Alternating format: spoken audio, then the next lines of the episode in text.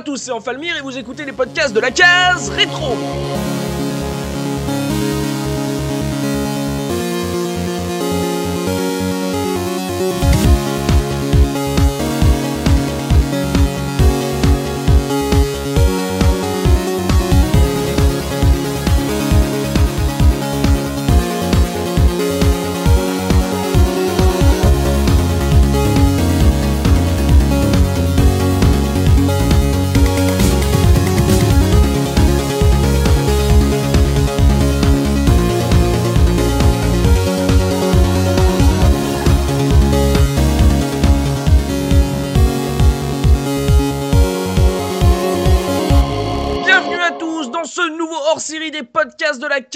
Rétro, votre rendez-vous 100% rétro gaming, un podcast consacré aujourd'hui à la transmission du rétro gaming des parents à leurs enfants. Et pour animer cette émission, je suis évidemment accompagné des chroniqueurs de la case rétro.fr avec Mikado Twix. Comment ça va Mika?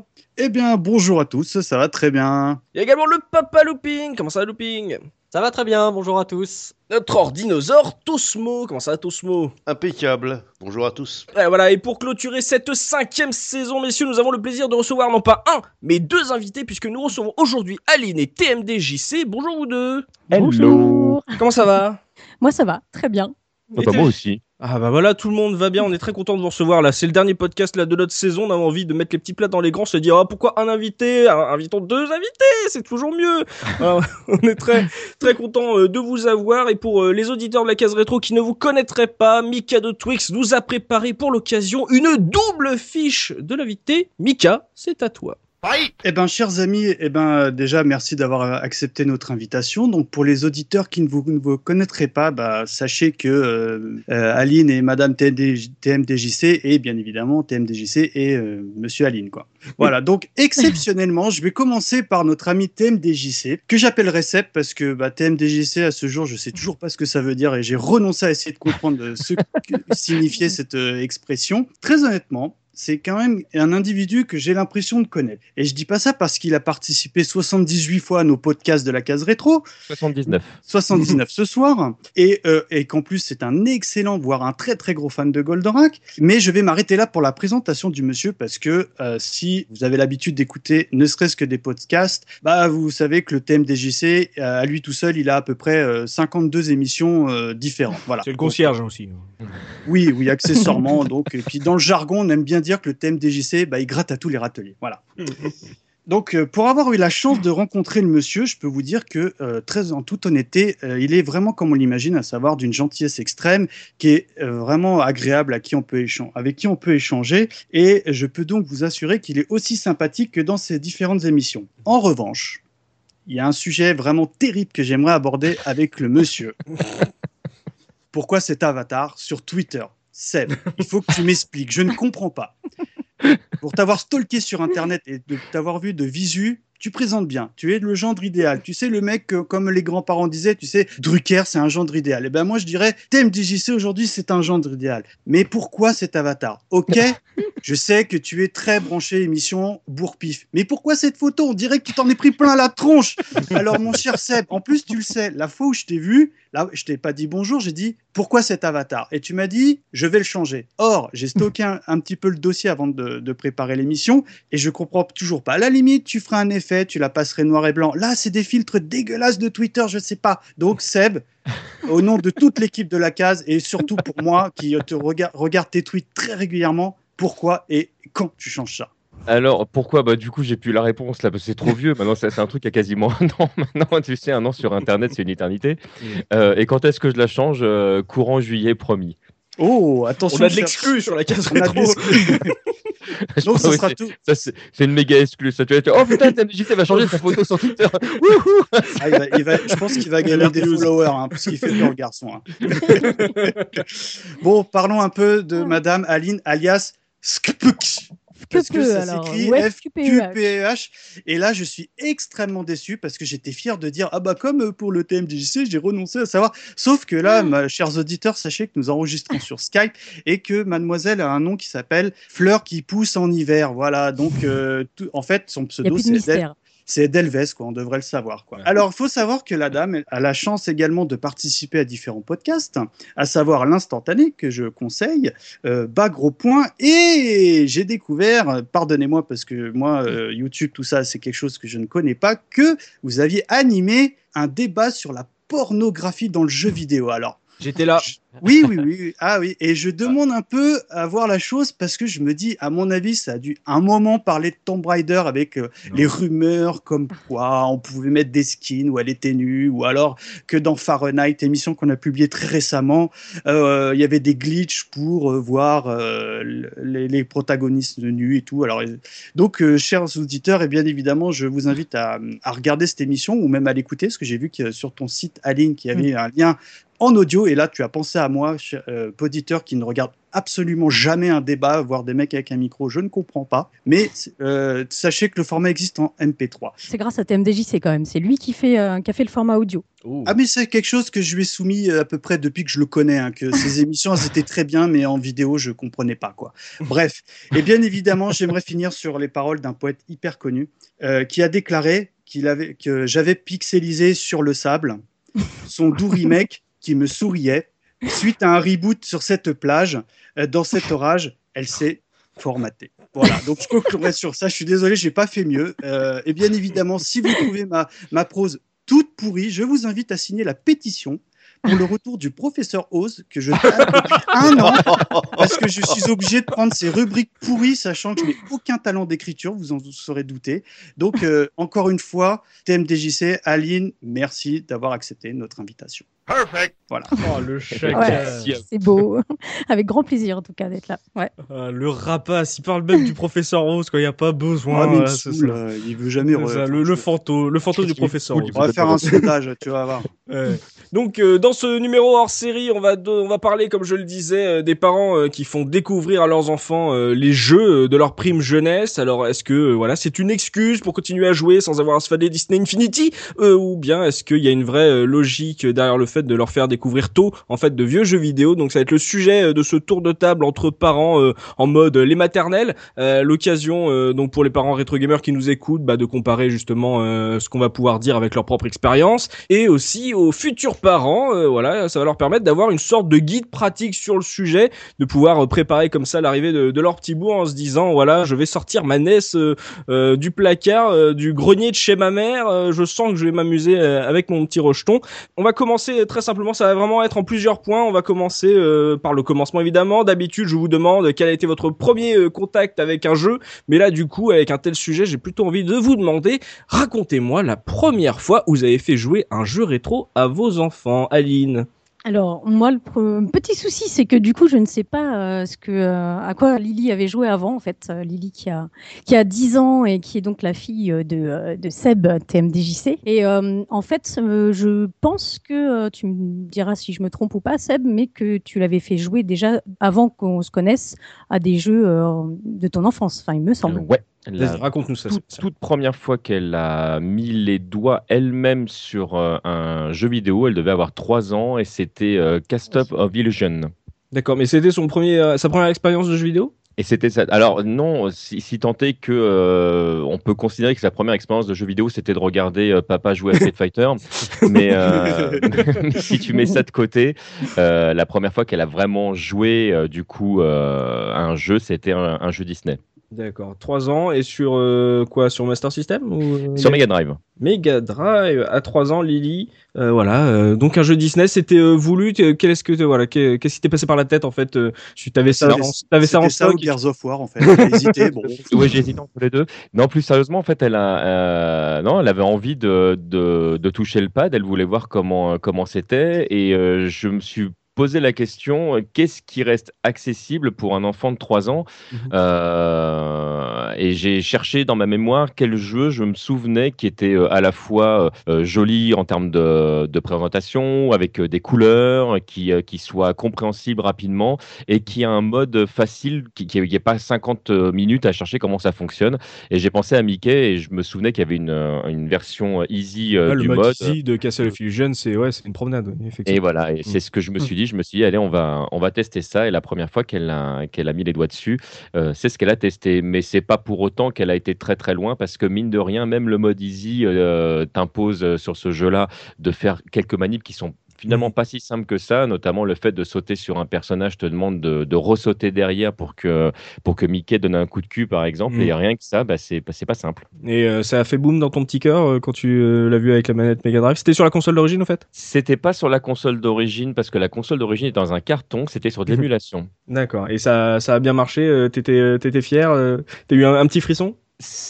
Et on va dire que c'était une expérience. Alors, j'irai pas jusqu'à dire que ce coup-là, j'ai eu un frisson parce que c'était une expérience qu'elle qu'elle a qu'elle a pas fait durer très longtemps parce qu'elle y a la première fois, elle y a pas joué très longtemps. Mm. Et euh, la première fois qu'elle a vraiment pris le temps de comprendre comment ça fonctionnait, de jouer avec, elle avait un an de plus. Et là, oui, j'avoue que ça a été euh, ça a été quelque chose de, de- de particulier pour moi. Hmm, D'accord. Donc, euh, ouais, décou- découverte donc sur le rétro, ça va être bien ça de voir justement l'expérience de Lily là-dessus. Looping, toi, euh, raconte-nous un peu la première fois où tu as fait euh, jouer tes, tes enfants à un jeu rétro. Alors, euh, déjà, il faut savoir que moi, j'ai donc j'ai deux filles qui ont 11 et 8 ans, hein, pour situer à peu près. Mes filles, elles ont joué assez tardivement, en fait, à un jeu rétro, mais il faut savoir que mes filles, elles ont toujours eu des consoles. Donc, elles ont, euh, elles ont eu la V-Smile, vraiment toute petite. euh, elles ont eu la Wii, la DS, elles ont Une toujours. console, la V-Smile, non? Bah, c'est une bonne entrée en matière, mine de rien. Non, mais Oh oui. là là, c'est- ah, bah, épouvantable. attends. Moi, même Bah, pas en oui, rêve. mais... Oui, mais c'est une entrée en matière. Je veux dire, le- la, Ah la prise en main est très simple. Bah si, non mais. Oh, le Et- relou Oui, le relou.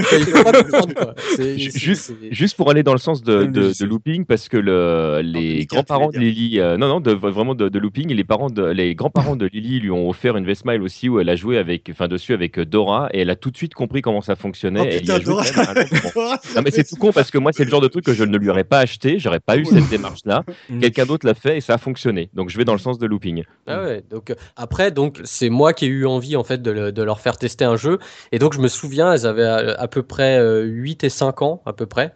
Ouais. Et je, je leur avais fait essayer Super Mario Bros 3 sur NES. Et, oh, Oh le, Hmm. oh, oh, le papa Oh, le, oh là là Oh le Et- l'homme de non, mais et tu vois, parce que pour moi, c'est euh, tu sais, c'est un peu la, la base du, du platformer euh, Super Mario Bros 3. Et je me suis dit bon bah ça ça, ça devrait euh, ça devrait leur plaire et tout. Et quelle déception que j'ai eue. mais quelle déception. Ça leur, alors ça leur plaisait euh, graphiquement, on va dire, euh, visuellement, mais alors euh, elles ont trouvé ça trop dur, quoi. Mais vraiment trop dur et euh, bon, elles ont pas pris de plaisir et du coup ça m'a ça m'a vachement déçu sur le coup. et bon, c'est là que je me suis rendu compte que bon, il y avait euh, bon rétro, voilà, et puis surtout qu'elles venant de tout ce qui est DS, euh, oui et tout ça, elles étaient pas du tout euh, prêts pour ce, ce type de gameplay, quoi. C'est-à-dire qu'à 8 et 5 ans, quand tu leur as fait découvrir euh, Super Mario Bros 3, elles avaient Mm. déjà une DS Euh, oui, je pense parce qu'elles avaient, on avait une DS Tank euh, déjà à la maison. Ça, ça remonte quand même la DS Tank. Ouais, ouais. ouais, Ah ouais. non, mais, non, mais c'est l'histoire vraiment qu'on arrive à se situer qu'on par situe, rapport au jeu actuel euh, à l'époque. Elles ont, mes, filles, elles ont eu la, elles ont grandi, elles ont eu la Wii quand elle est sortie. Elles ont grandi avec le, euh, le motion gaming, voilà, tout ce qui est tactile et tout ça. Elles ont des tablettes et tout. Et, et voilà, et le fait de, de, de jouer à ce, ce, ce, ce jeu-là, ce jeu que moi, à qui, enfin, c'est un jeu qui me tient à cœur. Et voilà, bon, c'est vrai que j'ai été déçu parce que bon, m'ont dit, ah, c'est trop dur et tout. Euh, en fait, elle, je me souviens, elle, elle, euh, elle n'arrivait pas à maintenir le bouton de course et en même temps sauter. Oui. Parce que tu sais, dans, ma- dans, dans les Super Mario, tu es tout le temps le bouton euh, appuyé et avec ton deuxième, avec le, avec ton pouce, tu appuies en même temps sur le saut. Et tu là, vous avez une action à la fois. Voilà, exactement. Et, euh, et je me suis, et là, ça m'a mis une petite claque. Je me suis dit, ah ouais, non, mais en fait, le, euh, voilà, vous sont êtes pas nuls, les filles Ben ouais, non, mais c'est ça quoi. Le père la un je suis énervé, je suis parti quoi. Le père qui pète un câble. Non, mais c'est pas vrai, il est hyper simple ce niveau là. non. Dans ta chambre. C'est vrai que ça m'a marqué hein, sur le coup, euh, honnêtement. euh, Mais bon, voilà. Mais pour aller là encore complètement dans ton sens, parce que Lily a, a fait, euh, enfin a fait, a joué au premier niveau des trois premiers Super Mario en, en version française pour euh, pour le pour le deuxième, euh, et, euh, et le bouton course et le bouton euh, saut à la fois, c'est juste euh, impossible. Donc arrivé à certains niveaux, tu peux plus rien faire. Oui, justement, moi j'avais du mal aussi avec les, les touches. euh, le fait de rester appuyé, de devoir sauter en même temps, en fait, j'avais envie d'inverser les touches en fait pour pouvoir faire euh, à ma manière. J'ai trouvé ça euh, pas évident. Et Mm. c'est vrai que Lily avait du mal aussi euh, au début, Mm. mais après elle s'est fait assez vite, je trouve quand même. Non, mais moi, moi, je me suis toujours pas fait hein, la course et le saut dans Super Mm. Mario. Je suis vrai. Mais un jour, je vous montrerai comment je suis nul à Super Mario et vous verrez que c'est, c'est, c'est pas une question d'âge, hein, c'est euh, voilà, de mec qui est ambidex du pouce, euh, il est dyslexique du pouce et on sait pas ce qui se passe. Hein. Parce que moi, c'était un peu pareil. hein, dans euh, le Mario 3, je crois que c'était bah, quand Looping m'en avait parlé, j'avais fait essayer à mes enfants et il y avait eu exactement le même ressenti. Mhm. C'est qu'ils n'arrivaient pas et à courir et à sauter. Et c'est quelque chose qui, pour nous, en, en gamer, même encore aujourd'hui, tu vois, euh, manuellement, enfin, euh, instinctivement, tu vois, par exemple, moi, pour moi, les références du genre euh, aujourd'hui, c'est les Rayman, Legend et euh, Origin. Hmm. Bah, j'ai toujours le doigt qui est appuyé sur la course, tu vois. Enfin, Mhm. c'est, comme ça. Je- même si je, je serais même incapable de dire si dans ce jeu-là, ça sert à rien. C'est que, donc, euh, je, je sais pas, parce que j'ai toujours le doigt sur la course. Donc, euh, et les gamins, pour eux, c'est très, très, très compliqué. euh. Et c'est c'est marrant parce que tu vois, on a tendance à leur présenter un platformer quand même, tu vois. Ouais. On a parlé de Castle of Ouais. Illusion, euh, Super Mario. Bon, après, on va voir avec euh, vous autres, mais là, on, on est sur du platformer, c'est vrai.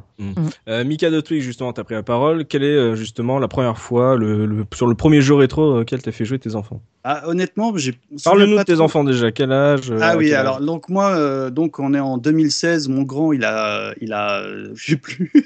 Il a 10 ans. Merde. Oh mon dieu. Non, mon grand, il a 11 ans et le petit a 8 ans. Voilà. Il a Et, même euh, moi, moi j'ai commencé à les initier vraiment au jeu euh, quand le grand avait 5 ans. Donc évidemment, le, jeu, le petit, par extension, il regardait, mais il jouait pas trop. Et euh, j'aurais presque envie de dire que c'était un peu la même expérience que Looping, mais pour pas dire la même chose, j'en ai parlé à mon fils tout à l'heure. Je fais, tu te rappelles du premier jeu qu'on a vraiment joué ensemble et tout? Et là, il a dégainé tout de suite Punch Out. Et, euh, et là, j'ai fait un gros euh, flashback parce que je me souviens, j'en avais même parlé dans le podcast, donc podcast numéro 13, hein, pour, qui était en mai 2012. Donc là, tout, tout se regroupe. Bah, c'est un jeu que j'avais joué avec lui. Vous rappelez, j'en avais parlé sur la Casbox et tout, que le gamin était plus fort que moi, patati patata. Et Mm. je crois que c'est de mémoire, on, la- on va dire, la première vraie expérience de rétro gaming que j'ai eu euh, avec mes enfants. Bon, et après, il y a eu plein d'autres choses, hein, no- notamment tout ce qui est révision de la case. C'est quelque chose que j'aime bien C'est faire. ses euh, assistants en fait. euh, Ouais, ils aiment bien. euh, d'une manière générale, euh, depuis ce numéro, c'est très souvent que je révise les émissions euh, avec mes enfants, ou en tout cas, ils sont autour de moi. Et quand le grand, à 5 ans, a découvert Punch Out, c'était sa première expérience de jeu vidéo tout court où il jouait un peu déjà. euh, Ouais, je pense parce que euh, je le faisais pas trop jouer avant et euh, bon, ils, ils- ils- ils m'ont déjà entreaperçu jouer, Mhm. mais vraiment sa première vraie expérience de jeu à lui, je pense que c'était ça. En tout cas, de ce qu'il m'a dit, c'est ce qu'il se, il se souvient de ça. D'accord. Et pourquoi euh, Punch Out euh, Pour toi, c'était simple T'avais envie de te lancer ou c'était vraiment par hasard en fait? Alors, je case. pense qu'il C'est juste parce que tu le, tu le révisais pour la case que. Ouais, puis il y a eu euh, peut-être le facteur un petit peu euh, bah, euh, co- coïncidence, tu vois, Mm. mais euh, il s'avère que le, le gamin à l'époque, il s'était régalé, quoi. En plus, Ouais. Punch Out, entre guillemets, hein, je- je- avec les grosses guillemets qui vont bien, euh, tu fais n'importe quoi, il se passe quand même quelque chose à l'écran, tu vois. Mm. Euh, bon, alors, alors, alors qu'un Mario, bah, si, si tu vas pas à droite, il va pas à droite, le bonhomme, tu vois. Ouais, d'accord. Donc oui. Euh, pour le gamin, euh, même s'il faisait euh, n'importe quoi ou non, euh, pour lui il se passait des choses à l'écran, donc c'était très bien. Mm, ouais, c'est pas, fait- c'est c'est pas bête en plus comme choix euh, Punch Out. Euh, Tosmo, toi, la première fois euh, que tu as fait jouer euh, ta fille un, un jeu rétro? Ouais, C'était sur Vidéopack. non, non. Alors, non, donc, moi, en fait, euh, oui, j'ai une fille euh, qui a 11 ans actuellement, mais j'ai aussi euh, la grande, euh, c'est, on est une famille recomposée, donc c'est la Mhm. première fille de ma femme que bah, j'ai eu euh, assez tôt, à l'âge de, de 4 ans. Et donc, j'ai parlé des deux. Elle a quel Euh, âge la, La grande, elle a 23 ans actuellement. D'accord. Et donc, bah, la petite, euh, c'est la première fois qu'elle a joué, sans parler de me regarder jouer, etc. C'était parce que euh, j'avais ma femme qui avait une DS, j'avais la grande qui avait sa DS aussi, pardon, aussi. Et euh, donc, la petite, elle me dit, mais moi, j'ai rien. Papa. Et je fais, attends, bouge pas. Donc, je cherche un peu dans mes affaires, je sors une, une GBA, je fais, tiens, une Eh GBA oui, tu vois, donc, euh, Ouais. donc, euh, et j'avais que Mario Kart sous la main, donc bah euh, je lui ai mis, bah elle s'est éclatée, même si elle, elle perdait, ça, ça la faisait marrer et, euh, et voilà quoi, ça. Elle avait quel âge? Elle avait 4 ans. D'accord, 4 ans euh, sur GBA avec Mario Kart. Donc, Voilà. Et pour la grande, en fait, euh, alors elle, elle avait déjà joué à l'époque euh, de, de la PS1, etc. C'était euh, Ah, mais c'était du jeu actuel C'était du, du jeu actuel. Et une fois, à l'âge de, de 14-15 ans, elle me dit euh, J'aimerais bien avoir une console dans ma chambre. Bon, je fais Ok, je regarde ce que j'ai pareil en stock. Et je vois une Dreamcast. et donc, je, lui- je lui file la, la, la Dreamcast avec, euh, bon, je sais pas bien, hein, mais un spindle, on va le dire Mhm. doucement. Et, du coup, bon bah, elle s'est mise à jouer et euh, elle a complètement accroché euh, sur Crazy Taxi 2 et euh, Dead or Alive version Dreamcast et elle joue encore dessus régulièrement quoi. Élevé à la Dreamcast. Je t'aime, papa. bon, Crazy Taxi 2, t'aurais pu prendre le 1, quoi, mais euh, donc elle, elle jouait donc régulièrement, elle a la PS1 et euh, quand elle a voulu une console pour elle, toi, tu plutôt que lui acheter une PS2, tu t'es bon, attends, allez, prends une Dreamcast, Ouais, allez, bah, c'est c'est cadeau, clair. tiens.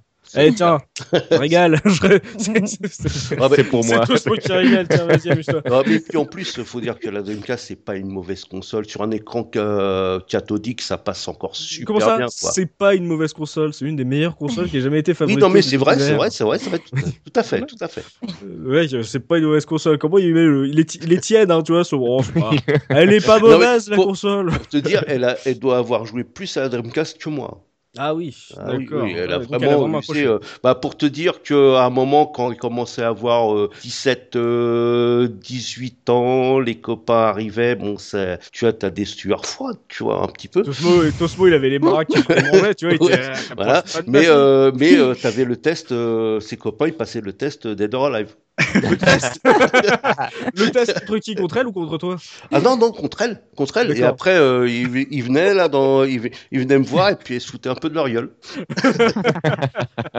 Donc, euh, ouais, je, je résume. euh, donc, TMDJC a fait découvrir à Lily euh, le rétro gaming comme limite première expérience de jeu tout court. Looping, ce qui est intéressant avec ces deux filles, c'est que c'est en parallèle de justement les trucs classiques pour les gosses, que ce soit DS et Wii. Euh, Mika de Twix, voilà, il, il fait bûcher euh, pour euh, réviser la case rétro. euh, donc, c'est tiens mon grand, tiens essaye ça. Voilà, et prends des notes. Tu raconteras ça à papa, je vais au bistrot. C'est ça. Comment tu sais? Pour les notes, hein, pour les notes. hein. Oui. Et Tosmo, euh, à peu près euh, pareil justement que, que Looping, c'est vraiment tiens, tu veux tu veux t'amuser, tiens, prends cette console, euh, elle sert pas, elle est dans le carton, euh, et euh, vraiment découverte. Du coup, euh, je reviens à la question que je posais un peu en introduction de ce podcast. Euh, qui euh, trouve son intérêt euh, dans cette pratique euh, du rétro? Est-ce que c'est euh, vous euh, ou vos enfants? Donc euh, pour les futurs parents euh, qui se posent effectivement cette question, euh, est-ce que euh, vous, euh, chers euh, invités, euh, chers chroniqueurs, vous avez trouvé un véritable intérêt à faire découvrir ces vieux jeux? Vidéo à vos enfants, euh, autres euh, juste que la Madeleine de Proust euh, de maman et papa ou euh, des révisions euh, de papa. Est-ce que pour vous, ça a eu un intérêt par rapport euh, aux jeux qui sortent euh, aujourd'hui et qui sont destinés à vos enfants, euh, TMDJC, Aline? Alors en fait, euh, le premier jeu euh, auquel j'ai joué avec elle, c'était Street Fighter euh, 3, Mhm. enfin Sur Strike. Oui. Et euh, au début, donc euh, justement, j'étais étonnée parce que je trouvais qu'elle jouait pas trop mal, mais bon, ça avait été déjà passé par là pour euh, pour lui apprendre euh, quelques mouvements.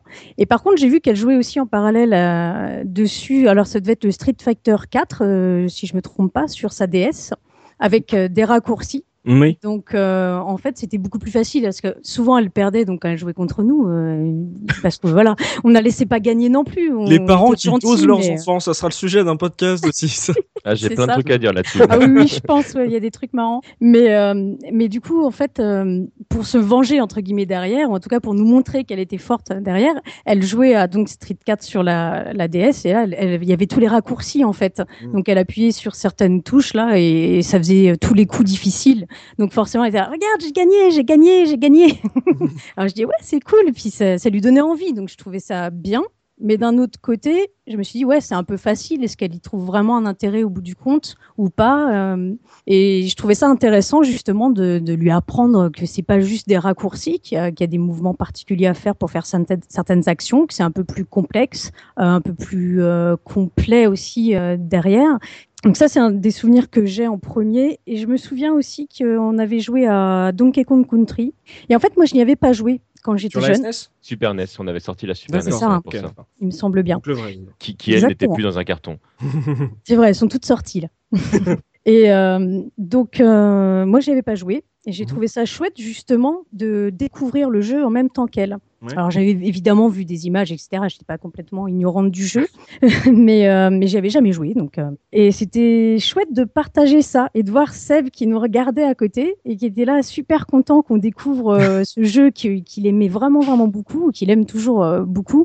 Et c'était juste intéressant, en fait, de partager ce lien du passé comme ça. Et puis, puis elle se rendait compte, effectivement, rapidement, par contre, que c'était plus dur que, que les jeux auxquels elle joue, les jeux plus modernes. Mm. Je sais plus, il y a le jeu Barbie ou un truc avec des princesses. euh, Enfin, des trucs. euh, c'est pas très très Je compliqué. euh. Mais il y a des jeux Barbie sur SNES aussi. C'est vous, vous avez décidé de le- la faire jouer à Donkey Kong Country aussi. Oui. euh, Est-ce que justement, TMDJC là, tu apparemment c'était un jeu qui te qui te parlait. euh, Tu l'as fait découvrir justement pour lui faire partager un- une de tes madeleines ou euh, tu t'es Faire. dit que c'est un jeu qui aurait pu lui plaire euh, quand quand t'es par rapport au jeu auquel elle jouait à ce, à ce moment-là? Écoute, c'est une très bonne question parce que je sais plus comment on en est venu euh, à, sortir ce jeu. Je me souviens que euh, on, on parlait, euh, on parlait du jeu avec avec Ouais. Lily. En fait, Lily était dans, dans le désir de découvrir d'autres choses euh, auxquelles nous on avait on avait éventuellement déjà joué. Et je, je crois que j'avais sorti Super Mario Alors. All Star pour commencer. Mais tu voulais dire quelque chose du coup Oui, parce que juste, je me souviens en fait. C'est parce qu'en Ah, fait, bah, on vas-y. jouait à hum, double dash, Mario Ah Kart oui. double dash. Et en fait, il y a une des manettes qui marchait plus, donc vous plus y jouer. Et c'était le jeu auquel on jouait tous les trois. Mmh. Euh, et du coup, derrière, euh, on a cherché justement, et Seb particulièrement, à quoi on pourrait jouer, parce qu'on pouvait plus y jouer du coup. On était triste. et effectivement, et après, je, je sais pas comment ça t'est venu. C'est ça, ça, voilà. Et puis donc on a sorti, merci beaucoup Aline, on a sorti du coup euh, la, la Super NES, on a commencé par euh, Super Mario All Star où on a fait tourner euh, tous les Super Mario Bros.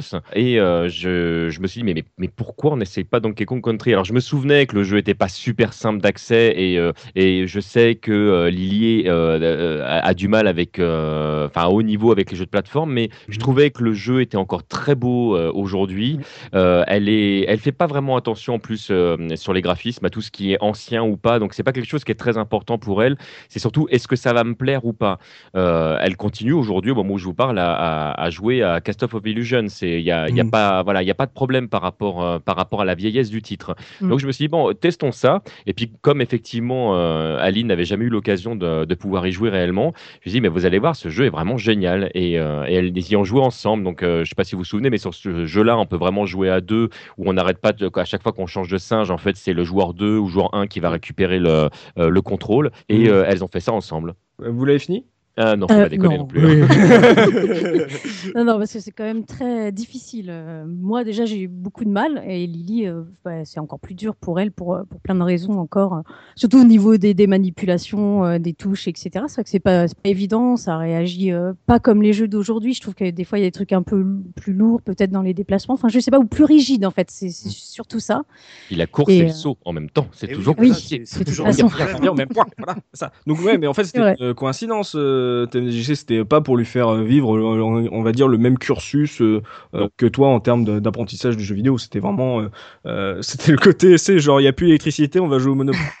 Bah, c'est presque ça, mais en fait, mais pour aller, euh, pour répondre à ta question, est-ce que, est-ce que c'est important pour moi qu'elles suivent le même cursus Euh, Concrètement, la réponse est complètement non. Euh, je, me, je me souviens, moi, j'ai, découvert la musique très très tôt grâce à, grâce à mon père qui, euh, qui faisait, euh, sans rentrer dans les détails, euh, une sorte de radio pirate. Il avait sa propre émission de, de radio qui s'appelait Périphérique 2. Ça vient Et, de là. euh, et ça vient de là. Ça Et, euh, TMDJC1. et voilà. Et donc, euh, le, moi, j'ai toujours été baigné là-dedans, mais il m'a jamais euh, forcé la main pour poursuivre ce que lui avait vécu pour découvrir la musique. Il m'a laissé faire ma propre route. Et, euh, et ce qui était intéressant, c'est qu'après, on pouvait discuter ensemble de ce que j'avais découvert, de ce qu'il connaissait. Et donc, ça faisait des discussions qui étaient très, très riches. Et donc, on, complétait notre, notre connaissance commune. Mon frère est arrivé après. On faisait ça à trois. C'était vraiment des moments chouettes. Donc, j'imaginais pas, euh, dans un autre domaine qu'est le jeu vidéo, euh, imposer mon chemin euh, à Lily et lui dire voilà, c'est à ça que tu dois jouer, tu dois passer par là, etc. Ce qui m'intéressait, c'est qu'elle fasse sa propre route également. Mm. Ouais, bah, je sais, ouais, c'est un argument qui, qui se vaut. Euh, looping, toi, justement, toi, tu vois quoi comme intérêt à faire découvrir euh, des jeux rétro à tes enfants? Bah, le problème, c'est que moi, j'ai abandonné en fait. euh, à, à la base, je- moi, j'y trouvais un intérêt. Je pensais que, bon, comme là, tout à l'heure, je vous ai parlé de Super Mario Bros 3. Ouais. euh, en fait, je me suis rendu compte, j'ai essayé plusieurs fois de leur présenter des jeux comme ça ou des jeux SNES et tout. Je pense qu'elles comprennent pas pourquoi euh, je je veux leur faire jouer à des, des jeux comme ça anciens. Alors, le seul moyen maintenant que j'ai trouvé, c'est en fait de les quand... priver de dessert. Non, c'est pas ça.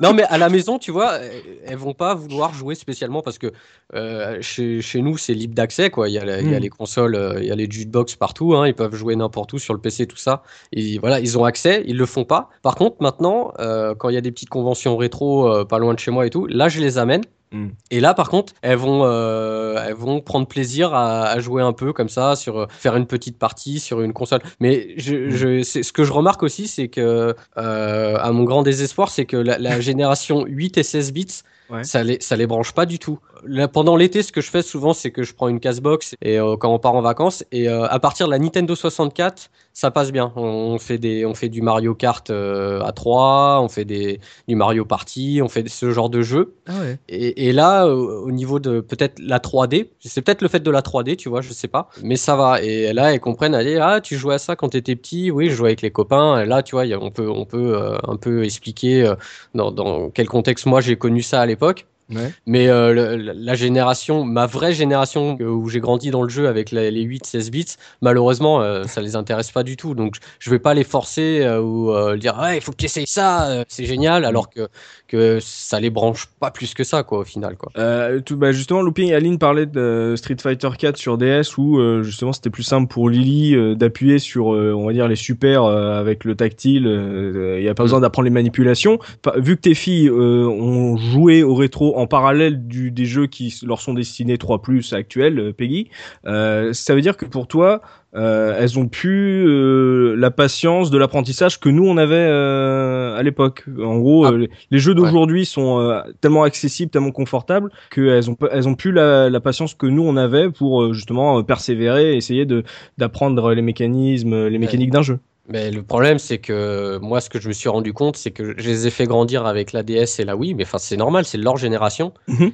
Et en fait, honnêtement, c'était pas un bien pour elles, parce que quand elles ont commencé à jouer avec une manette, parce que moi, elles ont commencé justement avec tout ce qui est motion gaming. Elles ont, elles ont, elles ont eu la DS quand même. Il y a le système de croix et de boutons sur la DS, mais euh, le plus souvent, euh, bon, mes filles, c'est euh, voilà, c'est des filles. Elles jouent à la maison du style, elles jouent à Animal Crossing, elles jouent, voilà, et elles jouent avec le stylet. Et je m'en suis rendu compte quand je les ai vues avec une manette, même avec une manette 360. Ouais. Euh, elles ont joué aussi à Rayman, voilà.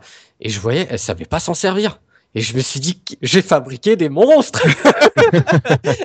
pas se servir d'une manette. Mais ça m'a, ça C'est là que je me suis dit, ah ouais, mais en fait, ouais, c'est- vraiment différent, quoi. Et, elles sont pas. Maintenant, ça va. Elles se sont habituées un peu à jouer euh, sur la 360 et sur le PC avec la manette. Mais, euh, mais voilà, euh, je sais pas si ça a été un bien pour elles au départ de commencer justement avec ces, ces consoles-là. euh, donc, euh, bon, voilà. Toi, toi, ça a été la déception au fur et à mesure. Tu t'es, t'as laissé tomber au bout d'un moment. C'est le non, mais j'abandonne parce que là, ça ne marche plus. J'ai- J'avais Bah, c'est ça, un projet pour elle et non. Exactement, et c'est pour ça que j'ai, comme je te dis, j'ai trouvé le, justement le fait d'aller en convention où j'ai vu que là, là, elles prenaient plus plaisir à, à aller essayer, même si bon, elles voyaient que c'est dur et bon, elles vont pas jouer, elles vont jouer cinq minutes et puis elles vont arrêter, elles vont passer à une autre, à une autre console, elles vont, elles vont se balader. Et puis dans une convention, il y a tout un tas de choses autour, c'est, c'est différent quoi. Mais bon, à la maison, c'est vrai que j'ai un peu abandonné euh, de les, de les faire euh, jouer à ce type de jeu quoi. Oh mon pauvre, je, je te soutiens. Force.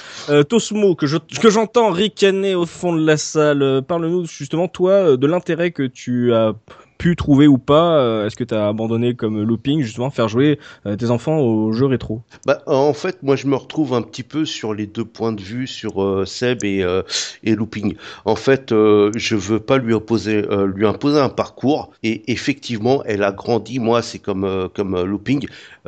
Tout est tout est accessible. Elle a Ouais. grandi avec avec les jeux. Par contre, elle, euh, elle m'a vu beaucoup jouer sur euh, sur PC, etc. avec des avec la manette 360. Par contre, elle est super à l'aise avec la manette 360. Ça, il y a pas de souci, quoi. Mhm. Après, euh, effectivement, quand elle était petite, bon, du fait que, tu vois, bon, elle avec la GBA, etc., elle a joué à, à quelques jeux, mais c'est vrai qu'on lui a très vite filé une DS et euh, et puis bon bah comme euh, dit Looping à Maison du Style Animal Crossing tout ce genre de trucs.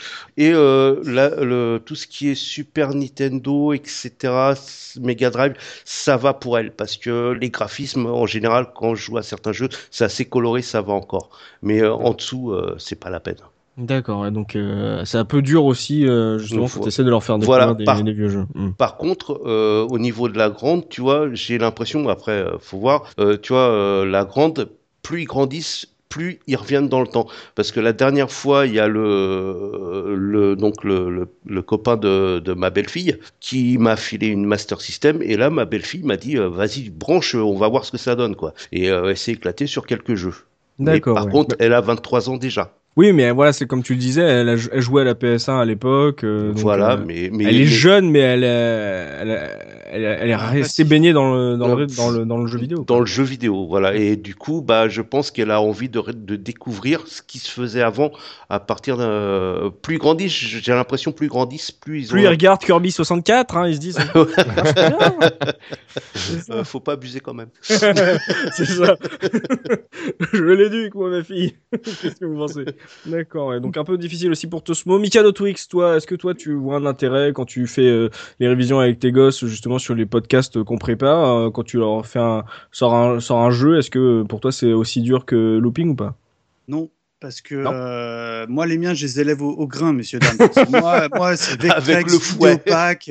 Et quand ils ont fait toute la ludothèque Vidéopack, là, on passe à l'intélévision. Non, et- alors moi, c'est un, je suis un- malheureusement, je rejoins un petit peu mes copains parce que honnêtement, les, enfants, euh, nous, c'est vraiment notre fond de commerce. Et pourquoi on fait ce genre d'émission, c'est vraiment la Madeleine de Proust. Hein, on a un affect, on aime bien en parler. Les gens qui écoutent, c'est parce que euh, souvent ils ont connu le jeu, etc.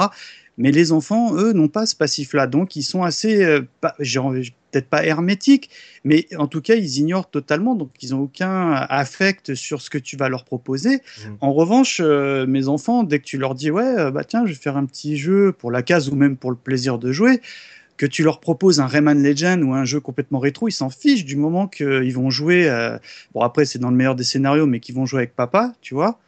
Euh, c'est un plaisir euh, qui, qui, euh, bah, qui, qui- qu'ils aiment beaucoup, tu vois. Donc, moi, de mon point de vue, je suis très content de leur montrer. Alors, tu- j'aime bien leur expliquer que, ah bah, tu vois, quand j'avais votre âge, je jouais à ça. Je saurais pas trop vous dire encore s'ils sont réceptifs à ça. J'ai l'impression parce que, bon, bah, de fait, des différents podcasts que je peux faire, entre guillemets, de par les émissions, ils, a- ils apprennent hein, euh, ma jeunesse à l'âge qu'ils ont actuellement. Je je je peux pas encore vous dire s'ils sont sensibles à ça. je- J'espère que oui. En tout cas, bah, hum, eux, euh, ouais, ils s'éclatent vraiment quand euh, je propose euh, un, un- un- du jeu rétro et, et notamment quand je sors la casse box de looping. Mm. euh, dès que tu fais péter un jeu d'arcade, là, ils sont au taquet. hein. Parce je rappelle, que, hein, pour, ceux, pour ceux qui savent pas, ce qu'on oui. appelle la Casbox, c'est une Xbox qui contient énormément d'émulateurs avec un front-end. c'est là-dessus, voilà, looping, bidou, ça, et ils, nous- en, ils nous en refourguent et ça nous permet justement de jouer à plein d'émulateurs facilement. La livraison offerte, là, tu, perds- ta com. non, voilà. Donc, honnêtement, euh, alors moi, le, gros gros souvenir que j'ai depuis qu'on fait la case, j'en avais même parlé en émission, là où je me suis en rétro gaming, la meilleure expérience que j'ai eue auprès de mes gamins, c'est vraiment Luigi Mansion parce que euh, bah, déjà visuellement, il envoyait du pâté. Je vais pas refaire l'émission, mais c'est vraiment un jeu. que- ok, j'avais la manette en main, mais on a fait le jeu à trois. Euh, et et, euh, de toutes les expériences de rétro que j'ai pu avoir euh, avec mes enfants, c'est de loin celle où euh, j'en suis sorti, tu sais, genre, Waouh, je suis content d'avoir fait ce jeu pour la case. Et en plus, c'était un moment de partage exceptionnel euh, avec mes gamins. Et toi qui, euh, qui nous racontais justement au fil des premières saisons de la case rétro que tu jouais au point and click avec euh, ta chère et tendre, euh, t'as pas essayé de justement de reproduire ça avec tes enfants, de les faire jouer à des point and click, des Super Alors- Monkey Island, des trucs comme ça? C'est prévu. Euh, parce que euh, bah, je, je, je vais un peu spoiler un peu la fin de le truc. C'est euh, j'ai racheté le, le- la version remaster de Day of the Tentacle parce que limite Micadette elle viendrait exceptionnellement parler du, au podcast tellement que ce jeu elle, elle est hyper fan Oh. et elle m'en a encore Mhm. parlé tout à l'heure genre ah il faudrait qu'on le fasse et tout euh. et donc ça c'est un jeu que je alors là pour le coup non seulement je sais que je vais le faire avec mes enfants j'attends qu'il soit vraiment réceptif je pense que là, on n'est pas trop mal, mais en dessous, on va dire du 8-10 ans, c'est vraiment just pour comprendre les subtilités de ce Mhm. genre de jeu, surtout celui-ci. Mhm. Là, je pense que là, ils sont mûrs, là, on peut, je peux les cueillir. Et là, euh, non seulement je vais jouer à un jeu avec mes gamins, et en plus, Micadette avait tout taquet, là, je, là, je valide. Le genre famille, quoi. Si je, Voilà, peux, si, looping. ouais. Si je peux rajouter un mot, tu vois, c'est c'est marrant parce que le, le débat qu'on a là, c'est, euh, tu vois, le, le, le fait de, de, de la transmission du, du savoir, enfin, du, de ce qu'on a connu en jeu La culture, vidéo. quoi. Ouais, la culture. Bah, c'est marrant parce que bah, nous, euh, enfin, moi, personnellement, et je pense que la plupart des trentenaires euh, comme moi, nos parents, on n'a pas, on n'a pas connu ça, quoi. Mais on avait ça avec les films, sais, le père qui fait découvrir Star Wars. Moi, mon père m'a fait découvrir Star Wars, les John Wayne, des trucs comme ça. mais t'es plus jeune que jeune. nous. Oui, ouais. oui, non, mais ce que je veux dire, c'est que dans ma tête, c'est euh, genre, j'aimerais faire découvrir à mes enfants Jurassic Park et des trucs comme ça, et en même temps euh, leur faire découvrir euh, des vieux jeux. C'est une logique de parents de se dire bah mon père m'a fait découvrir ses, ses passions, ses de, de culture, je vais essayer de faire découvrir euh, les miennes à mes enfants. C'est un truc Alors- euh, auquel on peut penser. Bah, je suis, je suis d'accord avec toi, mais moi, la génération de mes parents, ça se faisait, il n'y avait pas de, comme ça de transmission. Pareil, ouais. moi, moi, mes parents, ils m'ont élevé, mais, Un cerceau et un bâton.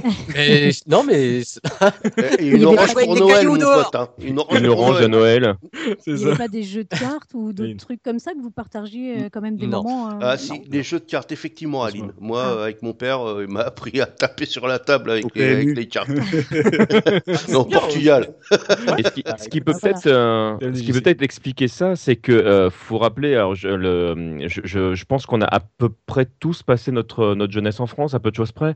Le, le- la culture française est quand même pas très joueuse. C'est-à-dire que quand tu pars en, en Allemagne, par exemple, ou en Angleterre, c'est tu une te rends compte religion qu'ils jouent, là-bas. hein. qui joue beaucoup en famille, euh, par exemple, ce qui est un truc qui, vrai, ne se fait pas beaucoup chez nous. Il n'y a pas beaucoup de familles qui se réunissent autour d'une table comme ça et disent Ah, on va tous jouer à tel jeu. Alors, quand on était plus jeune, tu as eu euh, la, toute la série des MB quelque chose où, euh, où là, tu te rends compte que les publicitaires essaient de vendre un petit peu le processus en France. Mais, euh, mais dans l'ensemble, c'est vrai que euh, bah, les parents avaient leurs activités et nous, on a découvert le jeu vidéo un petit peu de, de notre côté. Donc, c'est vrai que c'est- peut-être pas dans notre culture tout de suite comme ça de dire Tiens, je vais euh, faire une passation au niveau du jeu. Alors, c'est peut-être quelque chose qui se fait. aujourd'hui. hein. Ouais, c'est possible, mais ça se fait Ah en tout cas beaucoup plus facilement, je trouve, dans d'autres domaines, euh, la musique par exemple, ou effectivement en famille, tu disais tout à l'heure, le cinéma. Le... Maintenant, je sais pas effectivement, comme dit Mikado, si c'est des choses qui ont beaucoup évolué, s'il y a des réflexes comme ça de, de transmission. En tout cas, c'est vrai qu'à la maison, on joue assez facilement tous ensemble. Euh, oui, je disais par contre, c'est une question de, de génération. Moi, je pense simplement, c'est-à-dire que euh, nos parents, euh, bon, c'est, on a à peu près tous les, les mêmes âges, euh, si je comprends bien. Donc, euh, il y avait effectivement pas le jeu vidéo, mais ils nous transmettaient d'autres passions. En fait, c'est surtout ça, euh, que ce soit de la musique, des bouquins ou autre chose. C'est juste euh, ça, moi, je trouve, qui change. En fait, c'est qu'aujourd'hui, bah, nous, là, en tout cas, on est tous des passionnés de jeux vidéo, donc on va transmettre ça, mais aussi euh, des dessins animés, euh, parce que euh, on transmet aussi ça. euh, en tout cas, Seb et moi. euh, Ah ouais. euh, voilà, avec Lily, et puis je sais aussi pour toi, Mikado, pour les autres, je sais pas, mais je suppose que c'est pareil, ils font aussi découvrir des, des séries, les Cités d'Or ou autres euh, de notre enfance. Donc en fait, c'est c'est juste ça, je pense. C'est que Ouais. nous, on... Mm. Justement, moi je parlais juste du cinéma avec euh, mon Oui. père, mais comme tu parles d'âge, c'est très intéressant. Donc moi j'ai 28 ans, euh, Hop, hop, je n'ai pas, je n'ai pas, je, je n'ai pas encore d'enfant, euh, calme-toi chérie, euh, mais euh, j'ai été euh, enfant d'un gamer euh, et j'étais sur les genoux de mon père euh, quand il jouait à Last Ninja euh, sur Apple 2GS qui m'a fait euh, justement euh, prendre le stick pour essayer de, de jouer, pour essayer de découvrir ce jeu. Comme lui, euh, son père lui a fait découvrir les automates euh, dans les années euh, 55-60.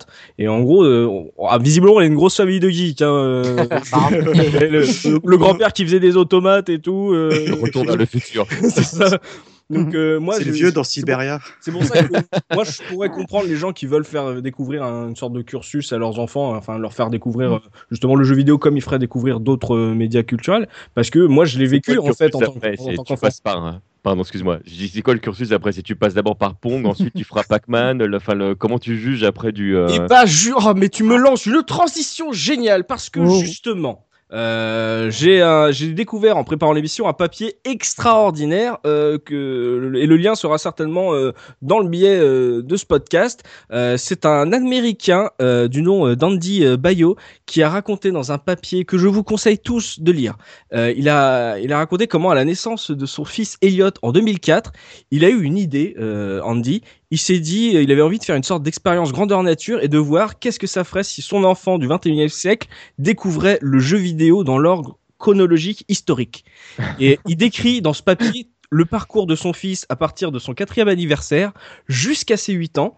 Et euh, il l'a fait découvrir justement à, pour, euh, pour ses 4 ans en fait, euh, il lui a fait découvrir l'époque Atari 2600. Il a commencé par ça. Et il change de génération de machines à chaque année. Et il décrit tout ça et euh, donc il le voit faire évoluer. À, à 4 ans euh, à 4 ans et donc il arrive à jouer un peu euh, au jeu Atari 2600 à 6 ans il finit Super Mario Bros. 3 C'est et, normal, donc il s'est rendu compte au fil justement de, de son on va dire son expérience que non seulement son fils il avait pas de problème avec les graphismes que ça soit le pixel art ou les premiers jeux 3D il avait aucun problème avec ça il trouvait pas ça vieux ou moche. Et en plus il était également extrêmement bon au point euh, qu'en plus euh, des jeux euh, comme Minecraft, bah, qui surkiffe comme tous les gamins de son âge, j'imagine, il, il est également ultra fan des jeux indés aujourd'hui qui sont ultra durs avec les niveaux aléatoires et les morts permanentes, au point qu'à, et là c'est un truc de ouf, à 8 ans, son gosse, Elliot, il les sort de A à Z des jeux comme Spelunky ou Nuclear Throne. Et euh, le, justement, le créateur de Spelunky euh, a vu, donc il, il- Spelunky le finit en mode euh, hard hein, avec le, le, de l'enfer et tout. Hein. Et le, le créateur de Spelunky a dit, je crois que c'est le, le joueur le plus jeune qui ait jamais fini Spelunky à ce niveau-là. C'est peut-être pas à reproduire pour tout le monde, hein, voilà, vos enfants ne sont pas des hamsters, mais euh, justement, il a eu envie de faire cette expérience euh, comme ça sur, sur le long terme. Il a pris 4 ans euh, de la vie de son fils, il a dit euh, la DS, la Wii, tu ne connaîtras pas, tu vois, tu vas jouer à la DS. Et il lui a fait découvrir tout ça, et sur, sur un papier génial où il, euh, il relaie euh, toute cette, cette, cette histoire, cette aventure, et son gosse aujourd'hui est devenu un énorme PGM. C'est ce qu'il y a, c'est qu'il a eu raison de le faire très tôt parce que clairement, t'imagines, euh, aujourd'hui, tu dis à un gamin qui a déjà 8-10 ans, bon alors tu commences par l'Atari 2600. Le môme, euh, il, va à l'école, tous ses potes, ils jouent à Minecraft, euh, je sais pas ça. quoi. enfin, et, Mais qu'est-ce que je t'ai euh, fait, papa? Ah ouais, c'est la punition pour eux, le- les pauvres. Quand ils voient ce qu'il y a à côté, c'est clairement pas possible. Après, je trouve ça, je trouve la démarche plutôt intéressante. Le gamin, il a pas été privé, au contraire, il a, il a testé toutes les bécanes, il a testé toutes les époques. Euh, voilà, bon, c'est Oui, en fait, c'est pas- Il original. n'a pas joué à des vieux jeux en fait, puisque c'était jeux de ça, ça deviendra en fait les jeux de son enfance en fait. Il aura connu que ça. Ouais, ouais, bien sûr. Mm. Mm. Et visiblement aujourd'hui, euh, il s'en sort bien, tu vois. Il a pas de problème avec la manette euh, comme tes filles, tu vois. Ah bah ouais, bah c'est clair. Commence avec le, le pad Atari 2600. euh, Après, t'es un gamer. hein. Ah, c'est- tu m'étonnes. Avec, la cl- avec les cloques au milieu Non, de non, la paume de non, la mais main. tu, tu sais, c'est euh, les versions euh, plug and play avec juste le, le stick, c'est les petites Ah, oui. applications que tu trouves euh, chez dans les grandes surfaces, etc. Mais il lui a fait quand même, il lui a offert ça pour ses 4 ans et puis il, a, il, a- il retrace ça vraiment. c'est un truc génial à lire. C'est en anglais, donc si vous êtes réfractaire, accrochez-vous, mais ça sera dispo sur le, le billet de l'émission. C'est une expérience totalement dingue et de voir que justement, si tu leur fais découvrir un cursus, on va dire traditionnel, c'est de la 2D très classique, à de la 2D un peu plus sophistiquée et au premier jeu 3D, visiblement euh, ça passe, mais euh, en tout cas son gosse euh, Elliot, il a kiffé et Elliot défonce tout le monde visiblement. Et justement, on parle des gosses, là on a pu voir dans votre votre point de vue que en termes d'intérêt c'est un peu compliqué, en tout cas pour les pour Looping et, et Tosmo c'est un peu c'est un peu hard. Justement eux leur leur leur regard face aux, jeux rétro. J'ai parlé du petit Elliot qui a pas de problème justement avec les graphismes pixel art, tout le début de la 3D. Mais vous, euh, vos enfants, euh, très concrètement, euh, comment ils... est-ce qu'ils ont l'impression de jouer à un vieux jeu ou est-ce que justement c'est n'importe, ça peut être n'importe quel jeu, euh, ça passe quand même. euh, Aline, TMDJC, euh, c'est quoi leur regard justement, le regard de Lily sur le jeu rétro, la difficulté, par exemple la manette, euh, est-ce que c'est c'est un, une étape d'apprentissage euh, assez compliquée pour eux à passer aujourd'hui? Alors euh, oui, la manette clairement. Euh, justement, quand on a joué à, à Super Mario Bros, Super Mario Bros 3, Mhm. en fait, elle est habituée au stick, au petit, euh, petit stick. Enfin, je suppose que c'est comme ça qu'on dit. Je- des fois, je me trompe de mots. Mais pas au Désolée. tactile. Voilà. En fait, donc euh, la croix directionnelle pour elle, c'est, elle y joue jamais en fait. Elle touche Mhm. jamais la croix directionnelle. D'accord. Quand on joue à un jeu de combat ou quoi d'autre, c'est toujours le, le stick, Mhm. Enfin le petit stick de la, de la manette. Ouais. Et euh, ça pose certaines difficultés pour, euh, pour des jeux comme ça, parce que c'est pas du tout la, la même sensibilité, c'est très différent. Quoi. Il y a des mouvements, je me rappelle à Super Mario, où en fait elle n'arrivait pas à sauter.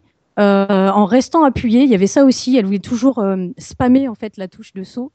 Et avait- en fait, elle n'arrivait pas vraiment à conjuguer les deux mouvements Mhm. à aller vite, courir vite. En plus, euh, là, faut encore euh, appuyer euh, sur un autre bouton, puis après euh, sauter, rester appuyé, donc euh, surtout pas lâcher. C'était très très dur pour elle. Mm. Et voilà, c'est très différent. Et au début, en fait, comme on joue avec des manettes euh, PS2, si je me trompe pas. En fait, on... elle pouvait pas utiliser le stick. Donc au début, elle comprenait pas pourquoi ça marchait pas. Donc à chaque fois, on devait, quand on changeait de manette, parce qu'on jouait chacun notre tour, euh, à chaque fois, on devait penser à, à rallumer ou pas le, la, la possibilité de jouer avec le stick. Voilà, l'analogique, tout à fait.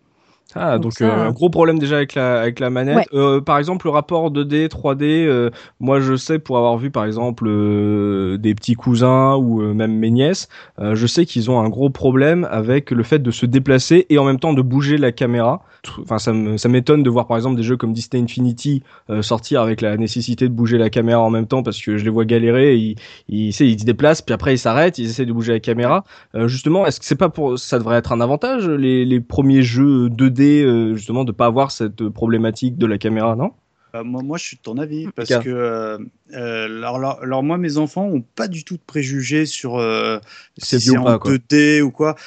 Eux, ce qui- ce qu'ils voient vraiment, enfin, ce qu'ils arrivent à, c'est, bah voilà, c'est un papa, il propose un jeu. En général, je sélectionne hein, parce que on va dire les premiers, euh, voilà, on connaît un peu notre catalogue. hein. je vais pas leur mettre un vieux Castlevania dégueulasse. euh, Enfin, j'en sais rien, tu vois. Enfin, euh, sur and Goblins. N64 en 3D, euh, oui, ou alors un jeu hyper hardcore. Enfin, évidemment, je sélectionne bien. euh, Puis même toi, en tant que joueur, t'es pas trop fan des shmups, donc euh, tu sais euh, déjà que Ah, j'ai fait jeu, le Goldorak avec eux. je te Ah. jure, c'est vrai. Il est pas terrible en plus, c'est dommage. Ah, Ah oh, bon. ça va, ça va encore. Elle, mais, mais en tout cas, c'est un, un jeu auquel euh, Lily a joué aussi parce que le- Non, mais, tu vois, bah, voilà. Alors là, par- pardonnez-moi. Là, en plus, j'ai un fan à côté de moi.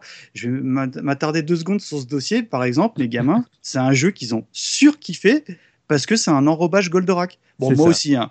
Mais, euh, mais, euh, mais euh, bon, après, tu leur mettais la même chose en version 2015, ils auraient tripé pareil. Tu vois D'une manière générale, j'ai presque envie de te dire que, en tout cas les miens, euh, de par leur éducation sur les Skylanders et compagnie, ont vraiment pris l'habitude euh, des deux sticks. Et en plus, c'est marrant parce que euh, j'ai vu la courbe d'apprentissage, elle était un peu la même que la mienne parce que, bah, comme je raconte à peu près dix fois par émission, moi je suis revenu sur, aux jeux vidéo en- entre guillemets dès qu'il y a eu la 360 et j'avais jamais joué avec des sticks analogiques. Et moi j'étais resté sur les, les sticks PS2 sans téton, tu vois. Je fais, eh mince, mais comment ça marche? J'ai mis vachement de temps à, à apprivoiser, on va dire, euh, cette nouvelle manière de diriger les, la caméra les mobile. ouais. personnages, voilà la caméra, alors que mes gamins en quelques sessions de jeu, c'était c'était plié quoi. Du coup, ils ont aucun souci à switcher, on va dire, euh, sur une manette SNES et sur une manette euh, euh, 360 par exemple. Et euh, par exemple, euh, Aline parlait de la difficulté Mhm. de Lily avec le, justement la croix directionnelle. Toi, tes enfants, Mika, c'est à peu près pareil ou euh, ils sont habitués plus au stick et au tactile ou comment ça se passe avec les vrais boutons des vieilles Alors, manettes? Alors, en, en réalité, ils- sont parfaitement habitués, sauf que le, le gamin, euh, pour ses 10 ans, euh, donc en début d'année, Mhm. a eu une tablette. Ah. Et là, c'est le drame. On- ils ont l'impression que, ce qui est une réalité, que c'est tellement plus facile de faire les trucs sur euh, tactile Mhm. que euh, pour eux, c'est pas que ça devient compliqué, mais ça devient pas plaisant de revenir à la, à la manette. Et je fais, mais non, mais les gars, c'est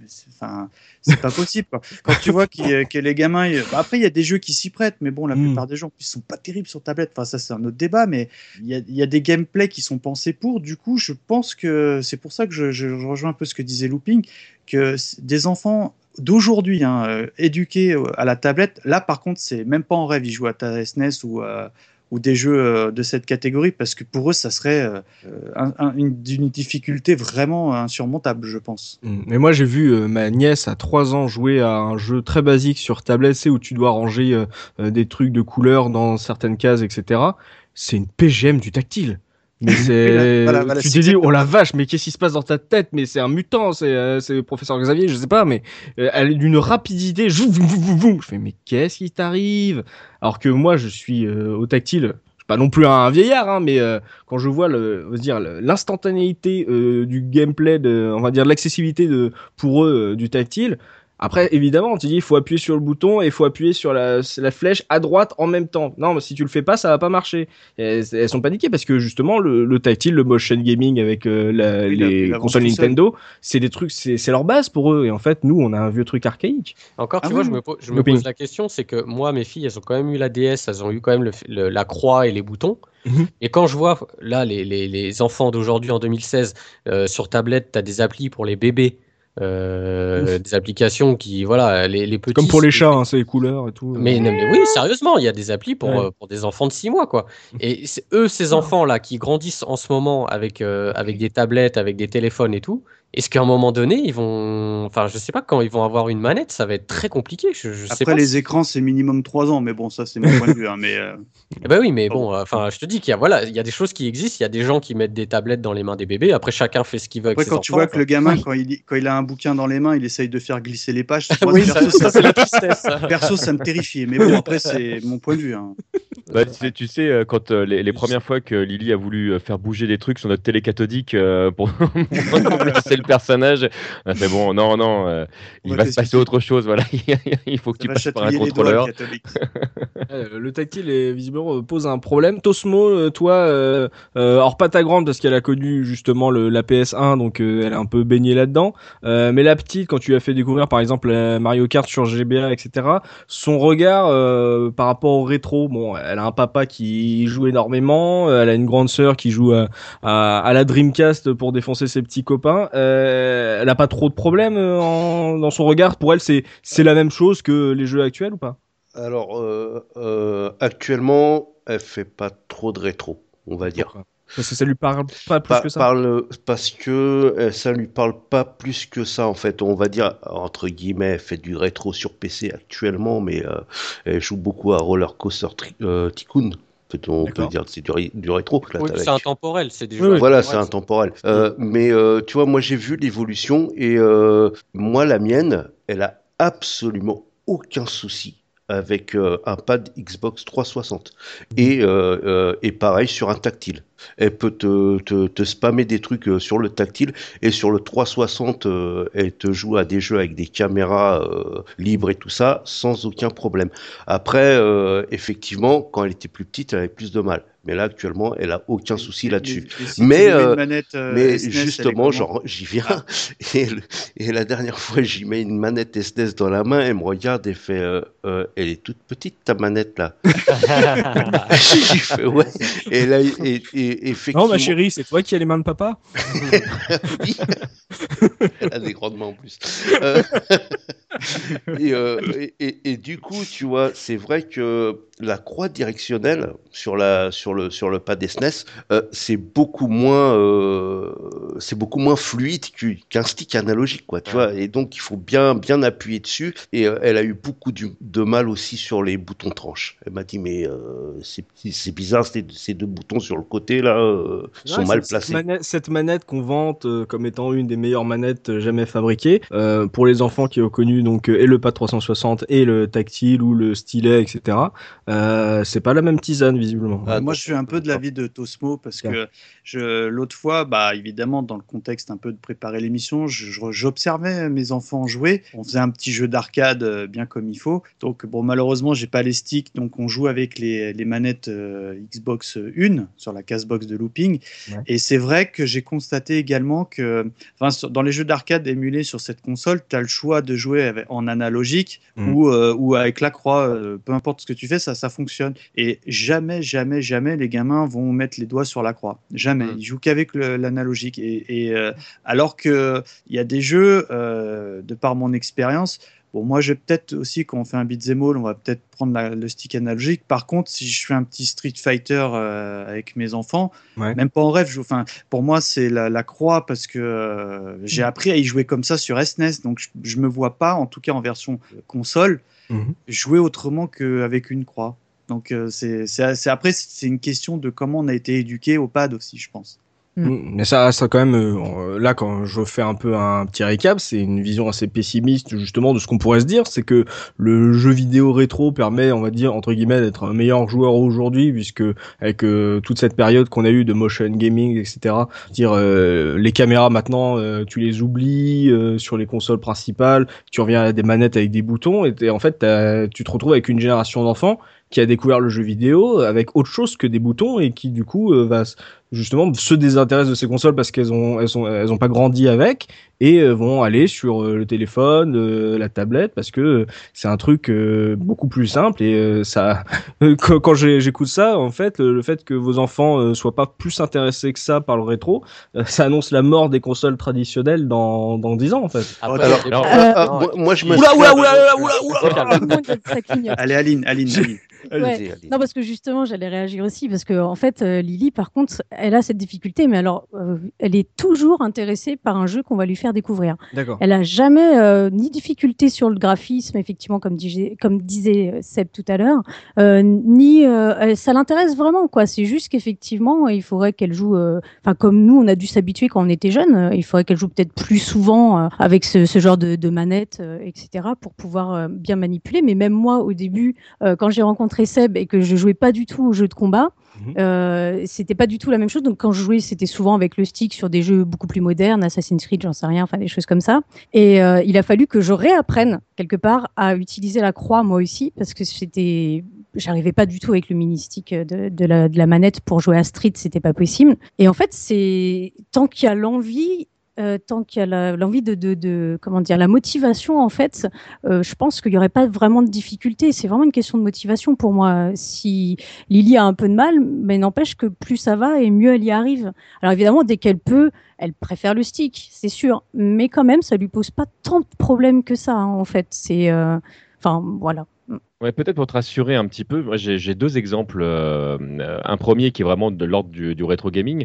On a pas mal joué avec, euh, avec mon ex-femme et, et Lily à Capcom versus SNK 2 EO, où il y a une version en fait où euh, avec deux sticks, tu réalises toutes les attaques, y compris les attaques qui normalement nécessitent des temps de charge ou des, des choses très très compliquées. Ce Mhm. qui faisait que moi je jouais en mode normal et la difficulté que j'avais c'était d'affronter deux personnes qui pouvaient faire avec Blanca par exemple toutes les attaques en boule en l'espace d'une seconde, enfin de- de- d'une demi, un millième de seconde, le truc sortait tout seul, ce qui était vachement difficile pour moi. Et elle, elle se marrait parce que du coup, euh, euh, elles n'avaient pas besoin de connaître toutes les manips par cœur et, euh, et voilà. Et donc, il y a- ça, c'était, il y avait le plaisir du jeu. Et puis quand moi j'ai commencé à comprendre leur fonctionnement, il a fallu qu'elles s'adaptent elles de leur côté, donc de, de comprendre tout ce qui est placement de personnages, le zoning ou des trucs qui, qui ont, qui sont des mots très compliqués Même pour moi, exprimer hein. juste des, des notions de jeu finalement Mhm. qu'elles qu'elles- qu'elles ont acquis. Et puis pour aller plus loin, dis-toi que le matériel va continuer à changer et que là, aujourd'hui, ils sont en train de tester des écrans euh, qui seront capables de, de changer de forme et donc de faire apparaître des, voilà, exactement, des boutons, des croix, donc des choses qui vont revenir.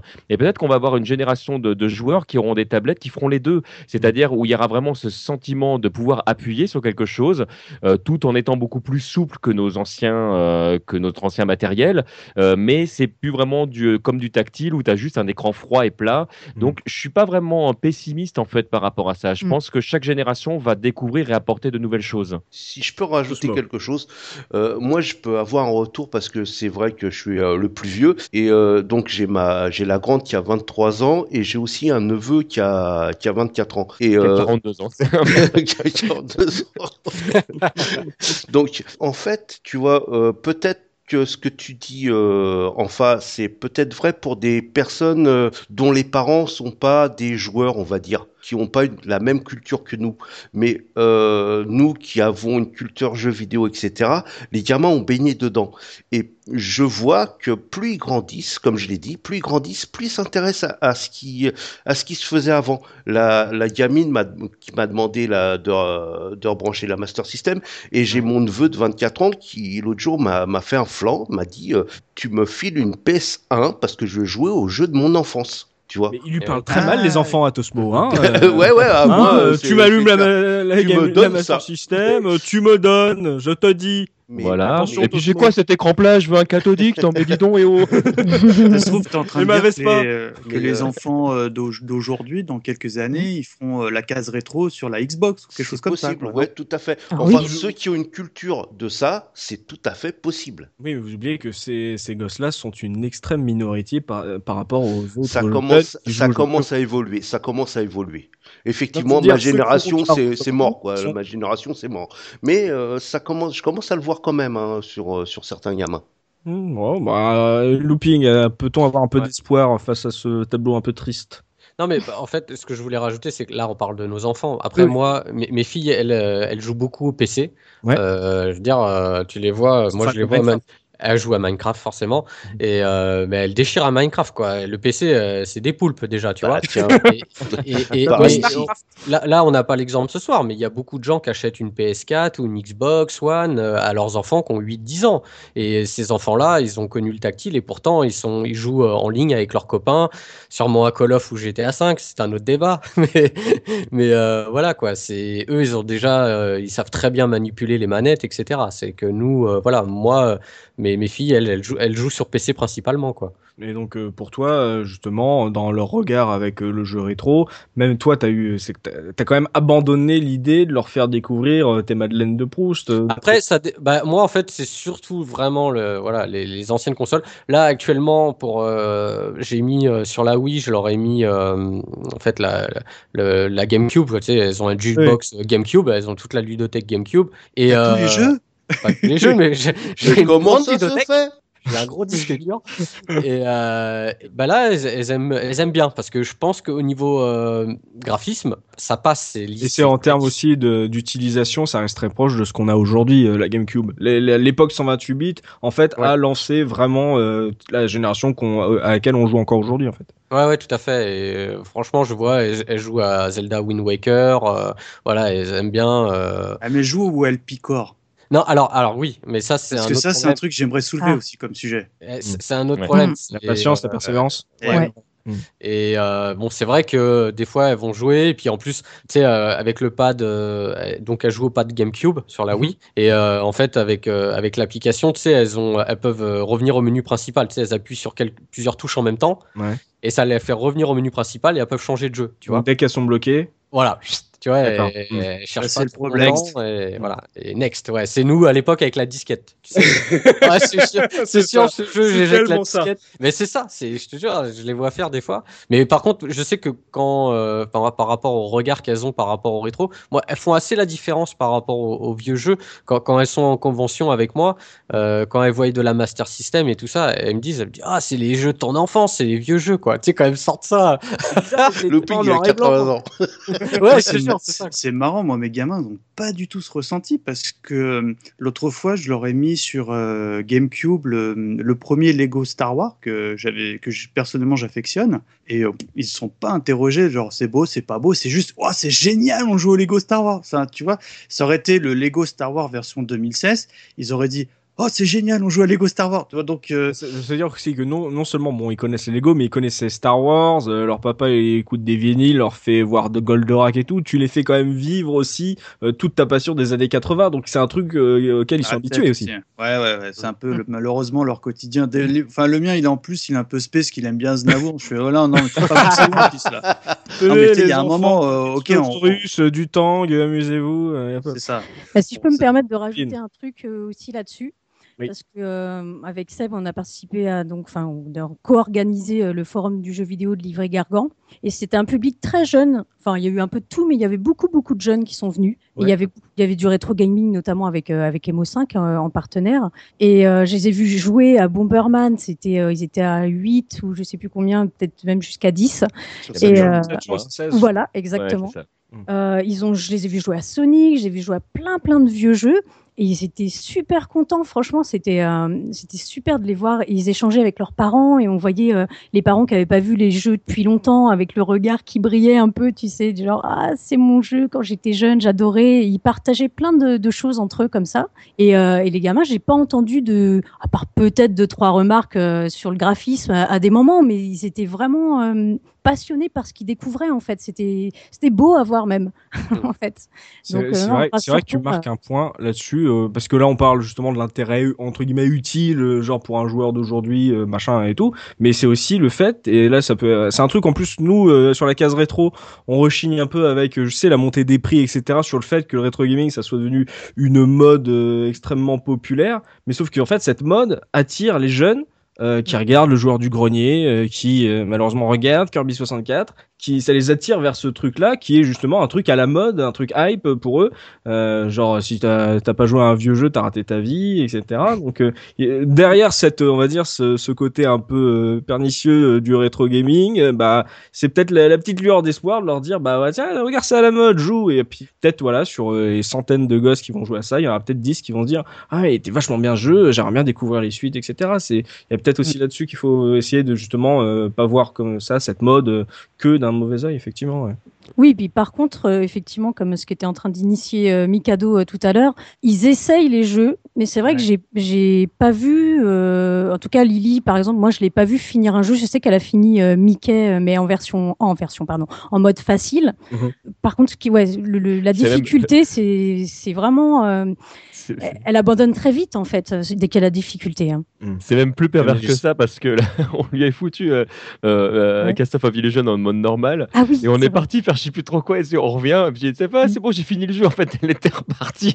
Alors, elle l'a refoutue en mode easy, parce qu'en fait, ça la elle fait, ah, c'est bon, c'est comme si elle avait fini ses devoirs, en fait. C'est- bon, Ouais, j'ai fini le jeu, J'ai fait t'inquiète. l'exercice Vas-y, pour rebondir sur, ce- sur ce que disait euh, Aline, c'est vrai que euh, Lily, elle est, euh, elle est aussi élevée, à, effectivement, euh, comme les, les enfants de Mikado, en fait, à, à plein de vieilles séries, etc. Et dès que tu as un jeu qui fait référence à quelque chose qu'elle connaît, et donc forcément, il n'y a pas de nouveaux jeux qui parlent euh, d'anciennes séries, bah, Mhm. tu tombes toujours sur des choses qui sont un peu plus anciennes, des, des- des jeux qui sont sortis euh, ou exclusivement en arcade ou sur NEC, ou etc. Et donc, quand tu sors ces jeux-là, ces jeux-là n'existent pas en moderne. Donc, euh, elle se pose pas la question de savoir si les jeux sont vieux ou pas. Ce qui est rigolo, c'est de pouvoir euh, voir ah tiens il y a, y a Nicky Larson ah tiens c'est rigolo il y a, y a un jeu avec Goldorak alors, et, euh, et maintenant effectivement c'est ce que disait Mikado ça picore moi je les, je les ai fait essayer euh, Mega Man 2 euh, au bout de deux sauts dans la lave Ouais, euh, le- c'est-à-dire euh, une seconde et demie elle a fait bon bah c'est quoi sinon l'autre jeu que tu voulais nous faire découvrir Le C'est problème, c'est qu'il y a, il y a tellement de, de, euh, de manières de jouer aux jeux rétro gaming aujourd'hui, que ce soit par la voie légale euh, ou l'émulateur ou les linkers, les patati patata, que, que le gamin, il va pas s'embêter euh, à re- rester euh, deux heures sur Megaman parce qu'il galère, bah ça, ça marche pas. Vas-y, mets-moi-en un autre, quoi, tu vois. Tu, tu disais pareil justement toi avec euh, ton copieur SNES. Eh oui, je suis mal placé pour Ouais, non, en mais parler, c'est- mais c'est c'est vrai mais que c'est pas ouais, c'est aussi la question justement de de l'offre quoi. C'est que à Eh partir oui. du moment où t'as plein de trucs, qu'est-ce que je vais m'embêter avec un jeu auquel sur lequel je bute, ouais, c'est vrai. Hypothétiquement, le môme, il peut avoir accès à, à la, la ludothèque de l'humanité de, enfin depuis depuis le début, quoi. Tu vois, donc euh, je veux dire, il a le choix. Et euh, alors que nous, bon bah quand, enfin. Moi non, mais quand on avait euh, la cartouche euh, d'un jeu pourri, bah c'était ça, c'était pas autre chose. Ça, on en parle très régulièrement.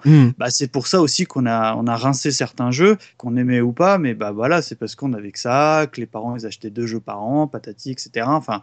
euh, Mais ce qui est marrant, regarde Mika de Twix, sur un podcast assez récent qu'on a fait sur Shinobi, tu disais que c'était gosses qui t'ont motivé à continuer alors que, alors que tu galérais. Donc c'est, non, ils ont quand même, comme nous quand on était gosses, ce besoin, cette persévérance et cet apprentissage par l'erreur. Donc ça, c'est un truc qu'ils ont en eux que nous, euh, voilà, on n'a plus le temps parce qu'on Ah, est vieux ça- et que le- la, la, la, la montre tourne. Enfin, il y a ces deux côtés, c'est que euh, il y a trop de choix, donc euh, on enchaîne vite dès que ça commence à nous saouler. Mais en même temps, ils arrivent à être aussi persévérants qu'on l'était à leur âge, quoi. Et c'est vrai que je, ce que tu, enfin, c'était Dopa qui avait bien développé le, le, le, le côté euh, apprentissage. Donc, à la limite, je vous invite à écouter ou à réécouter notre podcast. Mais c'est vrai que les enfants, moi, je l'ai, constaté, ont une, malgré tout une patience que j'avais à l'époque et surtout que je n'ai plus aujourd'hui. Euh, L'exemple de Shinobi est très très bien trouvé parce que bah, moi, je, comme j'avais raconté, c'est un jeu que j'ai intégralement fait. Enfin, en même temps, il se fait en 11 minutes, mais bon, quand il rode mais que j'ai, enfin, au niveau révision, que j'ai vraiment fait avec mes enfants, ils, ils me soutenaient, vas-y papa, machin, on peut jouer avec toi, machin. Lui éponger le front. Et,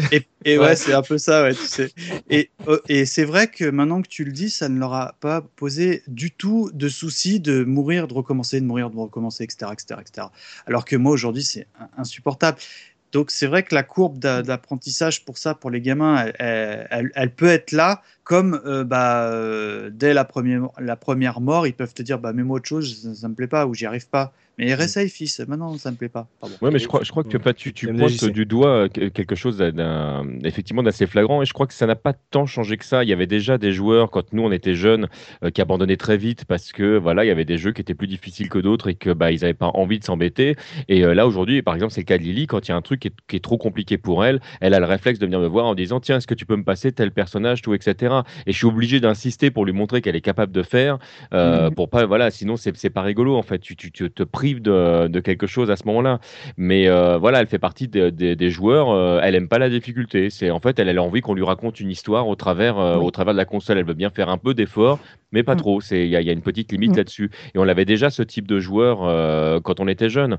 Et là encore aujourd'hui, effectivement, tu as, des jeunes joueurs qui jouent à des trucs qui sont euh, euh, très compliqués parce qu'ils ont c'est aussi cette envie de, de progresser, cette envie de difficulté. euh.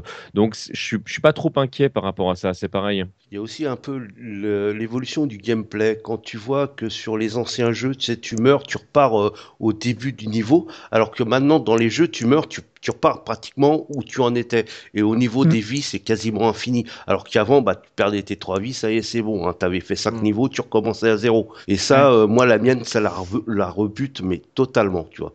T'as les safe têtes aujourd'hui. Ouais, ce que Ouais. exactement ce que j'allais dire, quoi. Ouais, mais bon, en général, euh, j'essaie de la faire jouer sur les consoles euh, traditionnelles. Euh, c'est plus marrant pour elle.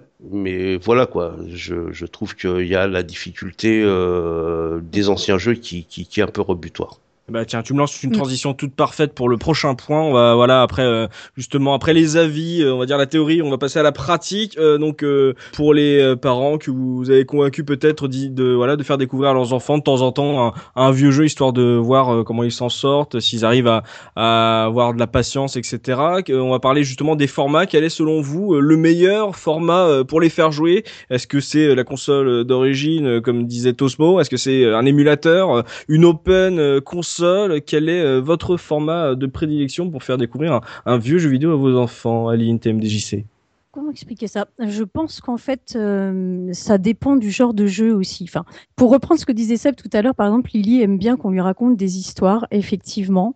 Et donc, il y a, comment dire, l'intérêt de jouer, c'est juste, enfin, c'est plus l'histoire que les manipulations ou la façon dont on va, voilà, arriver à- au but, à la fin du jeu. Par contre, il y a, il y a à l'époque, je trouve, beaucoup plus de jeux comme Sonic ou d'autres jeux de plateforme qui étaient, ou Megaman qui étaient très durs, Mm. où euh, en fait là le but quelque part enfin moi en tout cas à l'époque j'avais joué à Sonic euh, notamment et sur Mega Drive et en fait c'est pas que l'histoire je m'en foutais mais euh, ce qui me motivait à chaque fois pour persévérer euh, c'était le fait euh, de d'arriver justement au niveau de la mani- des manipulations de passer tel ou tel ou tel passage Mhm.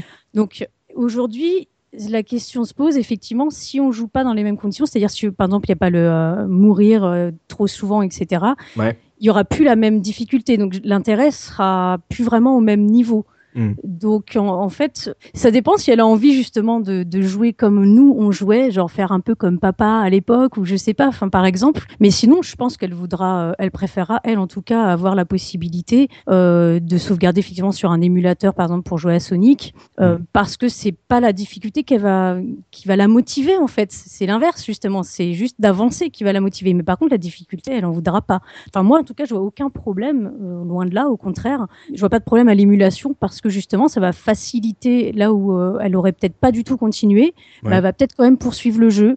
Et je trouve ça chouette parce qu'il y a plein de choses à découvrir, donc au-delà même de la difficulté. Donc, euh, Mm. pour moi, il n'y a pas du tout de souci à ça, au contraire. le, co- le confort de la safe state TMDJC Ouais, moi je suis, je, je suis plutôt de cette école-là, c'est-à-dire que pour parler très clairement, euh, je suis un fan de cinéma et, euh, et pour parfaire ma, ma culture euh, de cinéma, je me vois pas tout d'un coup devoir aller rechercher un, un très très vieux film avec, avec un très vieux projecteur sur un tout petit écran projeté dans une salle à peine sombre pour pouvoir me remettre dans les conditions d'écran si c'est le propos du film qui m'intéresse. Je vais effectivement trouver un format numérique et je vais pas m'emmerder et, euh, et je vais directement voir le film parce que ce qui va m'intéresser, c'est le film en lui-même. Alors, on peut regretter euh, que sur euh, un émulateur, par exemple, on n'ait pas la manette de l'époque, qu'on n'ait pas exactement les mêmes sensations d'époque, mais on joue maintenant aujourd'hui dans l'ensemble, à quelques rares exceptions, très peu sur euh, écran cathodique. On a des émulateurs qui sont de, de, de plus en plus, enfin de mieux en mieux faits, c'est-à-dire avec des, des effets qui, qui reproduisent tout en gardant une souplesse effectivement de sauvegarde, de, de, de pouvoir euh, mapper les boutons comme on a envie, etc. Euh, Mhm. Moi, j'aurais tendance effectivement à conseiller l'émulation parce que je trouve que c'est euh, un- une, une ouverture vers l'accessibilité du jeu qu'on va difficilement trouver ailleurs. Et puis pour peu que effectivement on ait vraiment envie de faire découvrir certaines œuvres, là j'entends vidéoludique à nos enfants. Euh, je suis absolument pas pour le piratage, mais l'émulation, ça va quand même vous permettre de retrouver des jeux beaucoup plus facilement, malheureusement, que le rétro gaming qui aujourd'hui a complètement explosé. Moi, je fais partie des gens qui ont gardé leurs vieux jeux, donc ça me pose pas de difficulté de ressortir mes vieilles consoles avec mes vieux jeux. Mais s'il y a des jeux que j'ai aimés, auxquels j'ai joué avec des copains chez eux, euh, je vais pas les chercher sur, euh, sur les consoles d'origine. Je vais directement les chercher en émulation parce que je vais pas avoir d'argent à investir là-dedans. Et puis comme tu sais, en plus, ils picorent un peu leurs expériences. Euh, Exactement. voilà, la ROM, euh, elle se télécharge en 2-2 et puis euh, elle se supprime aussi vite, effectivement. ouais. Après, je trouve ça quand même intéressant, par contre, qu'ils aient euh, à un moment donné l'expérience dans les conditions de l'époque. Parce que, comme nous, on irait voir, comme disait Seb, euh, comment c'était euh, le cinéma au début, juste pour découvrir. Parce que c'est toujours intéressant de, de voir comment euh, les choses fonctionnaient, comment, dans quelles conditions on faisait tel jeu. Euh, même nous, on adapte. euh, moi, quand je joue à Street Fighter, euh, je joue pas forcément avec euh, la manette qui va avec euh, la console en question. Il y a des adaptateurs, il y a plein de choses. Dès l'instant qu'on a le choix et qu'on va, aller vers ce qui va nous permettre d'avoir le plus de confort possible pour jouer, en fait, dans les meilleures conditions. Donc, euh, Euh, Mikado Twix, pour toi, le meilleur format pour euh, initier tes enfants euh, euh, au, ré- au rétro gaming, c'est quoi? Bah, idéalement, la console d'origine. hein. Moi, c'est quelque chose que j'évoque souvent. C'est euh, moi, mon, mes, mes, mes saints graals dans le rétro gaming, c'est de trouver, tu sais, les cartouches où tu peux mettre une SD. Euh, parce que j'aime j'aime dire que j'aime bien jouer dans les conditions d'époque, donc peu Mhm. importe si la cartouche elle est pirate ou pas. À partir du moment où je joue sur ma SNES qui est elle-même est reliée à une télé cathodique, personnellement c'est c'est pour moi la solution ultime. Donc c'est ce que j'essaie de transmettre auprès de mes enfants. Ça marche?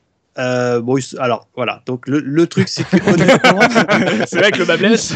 et oui. les gamins, ils s'en mais d'une force. Tu vois, par exemple, un truc tout bête. Mais quand euh, j'ai découvert, bah, justement, quand je révisais Shinobi, que euh, Looping m'avait mis deux émulateurs arcade. Je sais plus celui qui ressemble au logo de Capcom. Là, aide-moi Looping, j'ai oublié le nom. Final euh, Burn Legend. Exact. Mhm. Et là, euh, bah, déjà, j'ai découvert qu'il y avait des save states, donc super pour de l'arcade, su- encore mieux pour du Shinobi, mais bon, là n'est pas le sujet. Mais j'ai surtout su- euh, découvert que tu pouvais mettre des filtres. Et la Casbox étant euh, branchée euh, sur l'écran LCD, Mhm. je trouve que ça rend vraiment pas honneur. C'est l'éternel débat qu'on a que la cathodique, ça, c'est ce qui est mieux pour le rétro, etc. Et là, les filtres que l'émulateur propose, je dis pas que c'est la même chose, mais ça s'en rapproche. Alors, euh, donc, j'en essaye plusieurs. Déjà, les gamins, ils ont aucune sensibilité sur ça. Euh, eux, ce qu'ils voient, c'est que tu mets de pause et qu'ils jouent pas et que ça les gave.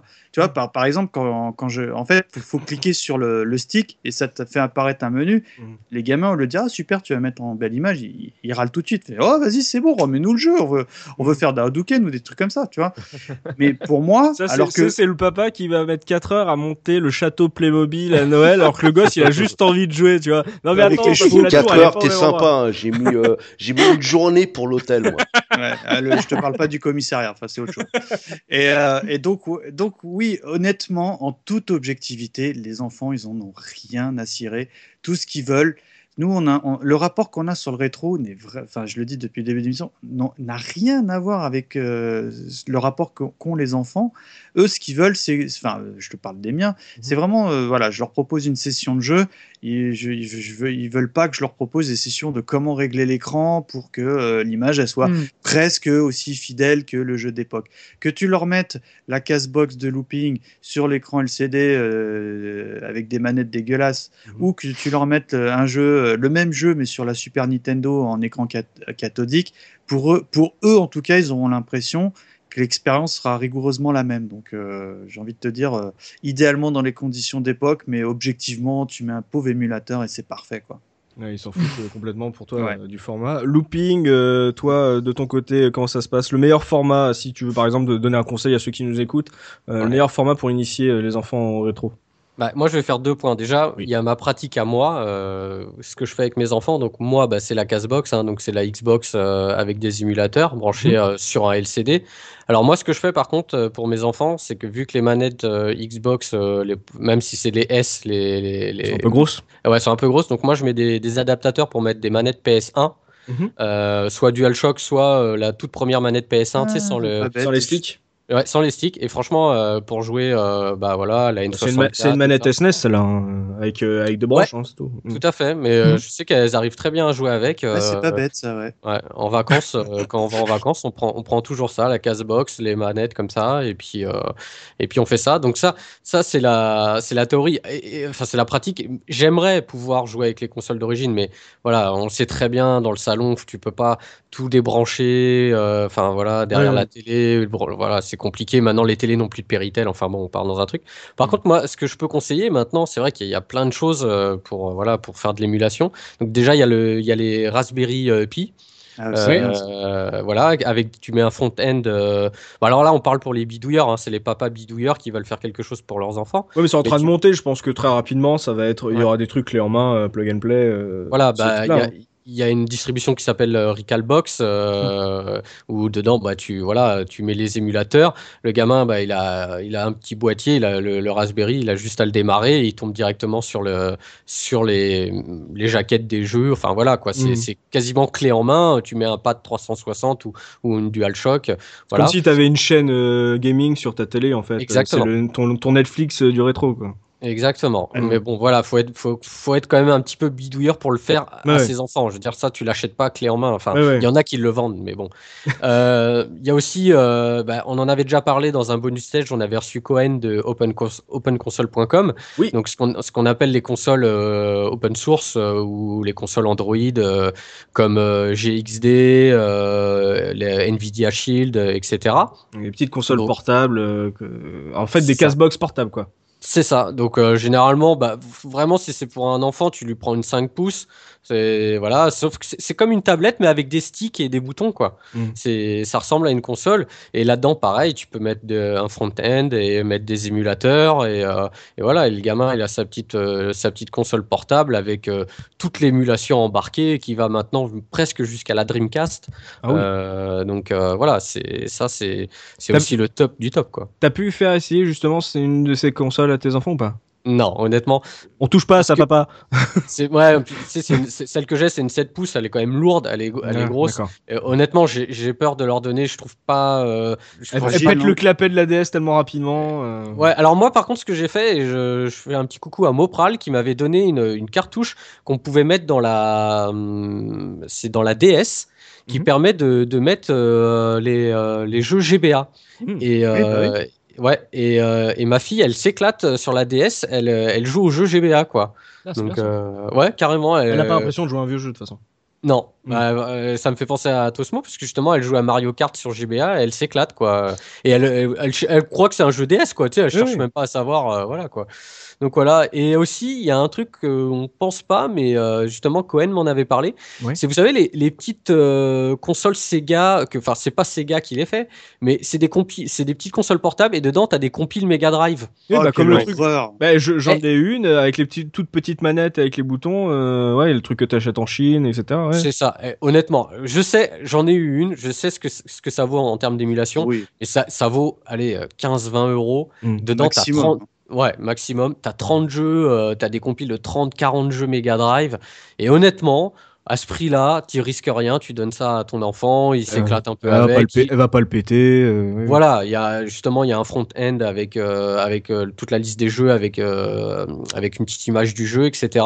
Et Le son est prix- mono. Bon. oui, tu peux même le brancher à la télé. hein. Il y a, Oui, une oui. prise TV. On le sait. Moi, je, je l'ai pratiqué ce genre de console. C'est vraiment pas en termes d'émulation, c'est pas le top. Mais pour le prix, je pense que c'est ça peut être une entrée en matière pour un, un enfant. Voilà. Pour un petit cadeau sur Noël, ça va pas te coûter cher. Voilà. Et puis tu verras si, euh, ça- S'il accroche ou si pas. ton gosse tu vois. accroche ou pas. Ouais. Ouais, ouais, exactement. Ouais, c'est pas bête ça aussi, effectivement. je- J'en ai une comme ça, une Mega Drive, euh, parce que je trouvais les manettes trop mignonnes. Et, euh, et puis quand j'ai branché, je fais oula, le son, c'est quoi ça Qu'est-ce qui se passe Euh, Mais bon, voilà, j'ai des manettes au moins. Euh, Tosmo, Tosmo, toi, euh, le meilleur euh, format pour initier euh, tes gosses, tu, as, tu parlais d'émulateur, euh, tu restes là-dessus? Euh, non. Euh, alors, euh, effectivement, pour les petits, c'est très très bien euh, la console portable avec la cartouche qui va bien ou l'open console. Euh, Mhm. Ça, ils s'éclatent bien avec. Par contre, la mienne, euh, moi, je suis un fondu d'émulation. hein. Euh, Oui. totalement. Euh, là, actuellement, je suis en train de, de me refaire une base de données de, de jeux Amiga, etc. Mais la mienne, tu vois, elle arrive, elle me regarde jouer ça sur PC, et je vois bien dans ses jeux, dans ses yeux, tu vois, euh, qu'elle elle veut me dire, mais euh, qu'est-ce que J'ai tu faim fais? Qu'est-ce que tu fais? Pousse-toi, je veux jouer Ça, à. Minecraft, je veux jouer au Sims 3. C'est quoi tes jeux pourris, quoi, tu vois? Et, et en fait, elle, ce qu'elle, ce qu'elle aime bien, c'est découvrir, découvrir les, les consoles originales. Alors moi j'ai la chance effectivement d'avoir une pièce où il y a une cathodique avec les, les, les vieilles consoles que j'ai, Prête à être démarré. prête à être démarrée. Et euh, effectivement c'est super ludique pour elle. Au niveau des pads, il y a toujours un petit truc, tu vois, elle rigole et dit ah c'est quoi ce pad? Et euh, ça la fait marrer. Les euh, cartouches aussi. les le cartouches, les cartouches, surtout qu'elle me dit ah la, la, la Super Nintendo c'est celle avec les disquettes. Non non non non c'est pas des disquettes. C'est- voilà, ou des cassettes. Et c'est super rigolo, quoi. Et c'est euh, un moment ludique pour elle. Euh, et de, de, de, de rejouer à des vieux jeux en conditions d'époque. Elle comprend pas trop l'utilité de l'émulation actuellement, vu son âge, parce que pour elle, un PC, ça peut faire tourner tel type de jeu, qu'est-ce que je vais jouer à des jeux, euh, tu sais, d'un autre âge sur le PC. Tu vois, tu vois ce que je veux dire? D'accord, elle sépare les activités. euh, Voilà, En même mais temps, elle a la chance d'avoir un papa un peu bidouilleur, justement, qui a tout ça à portée de main. Voilà, Elle, elle a réussi à, à- on va dire, à, compartimenter ses activités. ouais. Voilà, j'ai la chance de pouvoir justement moi d'avoir à côté ça. Avoir de l'espace, on va dire. la- hein. Voilà, l'espace. et elle, ça l'éclate, ça l'éclate plus que de, de venir jouer en émulation, effectivement. D'accord. Et personne me parle, par exemple, euh, que- quelqu'un a déjà fait essayer une borne, genre même une borne hyper free spin euh, à, à ses enfants, justement. Le... C'est un truc qui attire normalement le gosse, euh, même moi. Moi, euh, c'est- alors là, moi, c'est le truc ultime parce que euh, depuis que je connais Soubi, je veux la même borne que lui. Et alors là, alors là, là, je te rejoins. C'est vrai que j'y ai pas pensé, mais je suis persuadé qu'une borne d'arcane à la maison, alors là, c'est le l'appât pour faire jouer les, les gamins au rétro gaming parce que c'est clinquant, ça, la ça- couleur, il y a le style. La couleur, c'est chatoyant. Enfin, tu vois. euh, et je suis. Alors là, tu as tout à fait raison. Je suis intimement persuadé que si tu as la chance d'avoir une borne d'arcade, c'est le truc de fou pour faire jouer les gamins euh, au rétro gaming. Ah, je suis tout à fait d'accord. Moi, je pense que la mienne, elle squatterait comme une folle. Tout à fait. Voilà, Je il nous faut de la thune en fait, messieurs. Ah oui, Bah, je sais. sais. Je sais pas parce qu'en fait nous on l'a l'a déjà emmené en salle d'arcade et elle a trouvé ça absolument euh, génial et, euh, et elle a elle a dépensé plein de thunes dans, dans plein de jeux mais ce serait à la maison accessible tout le temps. Je sais pas si elle aurait le réflexe de se dire ah c'est cool j'ai une borne à la maison en fait le, je pense Elle qu'elle continuerait à jouer ouais Ouais, elle continuerait oui. à jouer avec sa DS. Je peux, Ouais. je peux Parce faire un, un parallèle un peu bizarre euh, parce que là ça me fait penser à moi euh, pour vous dire à quel point en fait je, je pense que ça marche bien c'est que moi quand j'étais gosse je sais pas si vous avez eu ça aussi. J'ai eu les, les, les mini flippers là électroniques. Oui, Euh, je vois qui très font bien. extrêmement de bruit les tout- trucs assez plats je crois que j'y ai plus joué euh, qu'à la Mega Drive à ce truc. Oh, Euh, parce que non mais c'était pas c'était pas ma Mega Drive déjà. Donc tu vois elle était Oui, pas dans ma celle de chambre. ton frère, non? Alors que voilà, moi dans mon dans mes casiers de jouets, j'avais euh, ce truc qui faisait bing bing ça faisait du bruit, ça faisait de la couleur. Mm. Euh, Il y avait des boutons, il y avait, des- enfin, tu vois, c'était attractif pour un gosse. C'est euh, voilà, c'est le côté tactile, le côté lu- lumineux. Voilà, ça, ça active tous tes sens et tout. Et euh, je peux pas blairer euh, les flippers réels. Je j'ai jamais joué comme on a fait euh, le podcast hors série sur les jeux de flippers. Je jouais pas aux jeux de flipper, aux jeux vidéo de flipper. Mais ce petit truc, j'y ai passé des heures et des heures. Et euh, je pense que le, le bouton, le l'éclairage, le son, le bruit, euh, c'est un truc qui marche à mort chez les gosses et que. Alors, Alors- peut-être pas sur une grosse borne hyper free spin qui te coûte un bras, euh, ça sera un investissement un peu dur pour faire une expérience, mais euh, euh, genre c'est sur les trucs où tu mets ton iPad et tout pour le brancher, pour le faire. euh, je sais plus comment ça s'appelle ce truc-là. Les L'iCAD, tout j'en ai un. J'en ai un Voilà. et euh, c'est vrai que c'est super sympa. La gamine, des fois, euh, elle me demande, ouais. Le ping, tu veux dire un truc? Ouais, moi je pense que je prends pour les miennes, je pense que peut-être pendant une semaine ou deux, voilà, ça les brancherait tout le temps. Oui. Mais après, ça serait Minecraft. Ouais, Honnêtement, alors je pense qu'elle sûr. verrait Non, que le- ouais, top, elle c'est verrait de que c'est du temps- rétro et puis au bout d'un moment, Ah. elle- voilà. Le truc qu'il y a à faire, moi, c'est ce que je fais de temps en temps, parce qu'il y a une, une salle d'arcade à Lyon, euh, Game Spirit pour les Lyonnais, euh, qui, qui ont des très belles bornes d'arcade. Bah, de temps en temps, j'emmène le gamin, il veut jouer au Street Fighter et tout. Enfin, parce que bon, voilà, depuis qu'il y a eu les mondes de Ralph, euh, Zangief, c'est le meilleur, euh, joueur, le meilleur joueur au monde. Bon, enfin, c'est le meilleur euh, euh, Combattant. au monde. Bon, bref. Mon fils Il va kiffer Street 5. hein. D'accord, ouais, je, je- si je peux l'éviter, c'est c'est bien aussi. non, je, je blague. Et euh, c'est vrai que, bah, tu sais, c'est comme je le dis, c'est clinquant, tu sais, c'est du bruit, euh, ça gueule un peu, donc les enfants, tu sais, ça sent plus la clope, donc. euh, Ouais, ouais, en plus, ouais. c'est devenu fréquentable. Et, et, euh, c'est vrai que c'est hum, là au niveau rétro gaming, je reconnais que c'est l'expérience que je préfère avec le gamin parce qu'en plus souvent, tu sais, c'est des bornes où euh, t'es t'es face à face, t'es MDJC, tu vas pouvoir m'éclairer parce que j'y connais rigoureusement rien en borne d'arcade, mais où euh, tu mets ta pièce chacun de son côté Mhm. de l'écran et tu joues en, on va dire en borne linkée. Ouais, fait. euh, C'est- Capcom qui a, qui a lancé ça avec l'arrivée de, de Street Fighter 2. C'était euh, c'était pas du tout dans les Ah. mœurs des, des Japonais euh, à l'époque parce qu'on jouait pas l'un contre l'autre. Et en fait, ils se sont dit que si jamais on mettait pas les joueurs côte à côte, mais l'un en face de l'autre, il y aurait plus de facilité en fait à, à lancer des Alors, parties. foutre, Ah. alors foutre une grosse mandale. ouais. Bon, moi, personnellement, je préfère quand le gamin il est à côté de moi, on se met des coups de coude, enfin, tu vois, c'est sympathique, quoi. Et un truc tout bête, par exemple, On se fout des coups de coude. euh, quand on avait parlé de Outrun 2, Ouais. qui est le jeu de l'amour, qui est le meilleur jeu de la Xbox, hein, je le redis, c'est juste pour le placer en podcast, et ben, les, les enfants, en plus, j'avais trouvé un volant, on y, avait, on y avait joué au volant, ils avaient bien aimé, tu vois, Mhm. sans plus. Ouais. En revanche, quand on y joué toujours à cette même salle d'arcade, euh, dans les conditions de l'arcade, donc euh, baquet, volant et tout, Et argent gamin- réel. et ouais, ouais, mais ils sont pas chers. euh, honnêtement, ils sont pas chers. Euh, le gamin, il a surkiffé, tu vois, parce que bon, déjà, c'était la sortie, euh, tu vois, il y a un côté rituel, euh, et, et surtout, bah, euh, les conditions sont différentes. C'est quand même mieux de jouer dans un siège baquet que sur une petite chaise avec la table basse de, avec le volant posé dessus. Mais le contexte étant que, au niveau rétro, euh, je trouve, c'est vrai que tu as très bien fait de lancer le débat, que l'arcade pure, ou encore mieux les salles d'arcade, c'est vraiment un truc exceptionnel à faire avec ces gamins. Ça marche Pour toujours. ça. réenchérir Ah ouais. euh, ce que- sur ce Mhm. que disait en, en- Fab juste avant, parce qu'on disait oui, et puis en plus l'argent est réel, mais je suis, je suis assez d'accord avec lui, c'est-à-dire que quand tu fais la démarche de, de mettre une de tes pièces euh, pour, euh, pour terminer ta partie, elle- la partie est beaucoup plus importante effectivement que quelque chose sur laquelle tu vas pouvoir switcher à toute vitesse. Tu prends une partie, une partie de poker où, euh, où tu joues pour de l'argent, où tu joues comme ça entre potes avec des jetons, la partie n'a pas du tout, du tout le même goût. Et euh, forcément, la partie d'arcade, c'est pareil.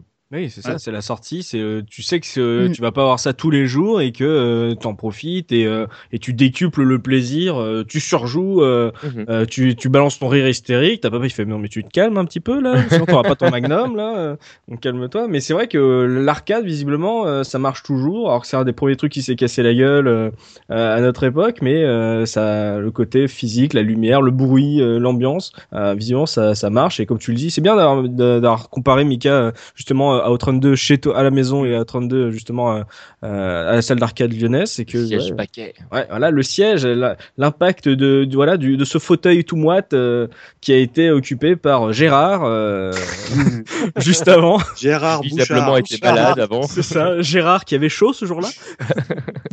ouais, donc euh, format, c'est un petit peu, ouais, il n'y a pas un format idyllique. euh, L'émulation sur le PC, euh, voilà, c'est rapide, c'est instantané, c'est confortable. Euh, L'open console, euh, faut tester, mais euh, faut avoir envie d'investir un peu dans une console qui est dédiée, on va dire exclusivement à ça. Euh, c'est vrai que quand tu peux euh, justement foutre un émulateur euh, sur une console ou alors justement acheter, comme le disait euh, Looping, euh, les petites consoles, on va dire plug and play, qui sont euh, des compiles, ça c'est ça peut être justement le, si vous posez la question chers euh, auditeurs ça peut être le voilà essayez ça vaut pas ça va pas vous coûter énormément cher ça va être ludique ça sera aussi leur jeu à eux ça sera leur truc ça sera un cadeau à eux ça sera pas je vais jouer sur le, le PC de papa il y aura peut-être un côté euh, je peux y jouer quand je veux quoi Avec- on n'a pas parlé sur euh, les compilations aussi qui existent sur les. Là, il n'y a plus trop sur cette génération, mais sur la génération Xbox et Mega Et Drive PS3. Ultimate Collection voilà, par exemple. Mais justement, sur Steam, euh, t'as Sega là qui a fait toute une interface. Maintenant, Ouais, quand ouais. tu télécharges les vieux jeux euh, Sega Mega Drive, tu te retrouves dans une chambre d'ado. Ouais, avec euh, c'est c'est excellent avec euh,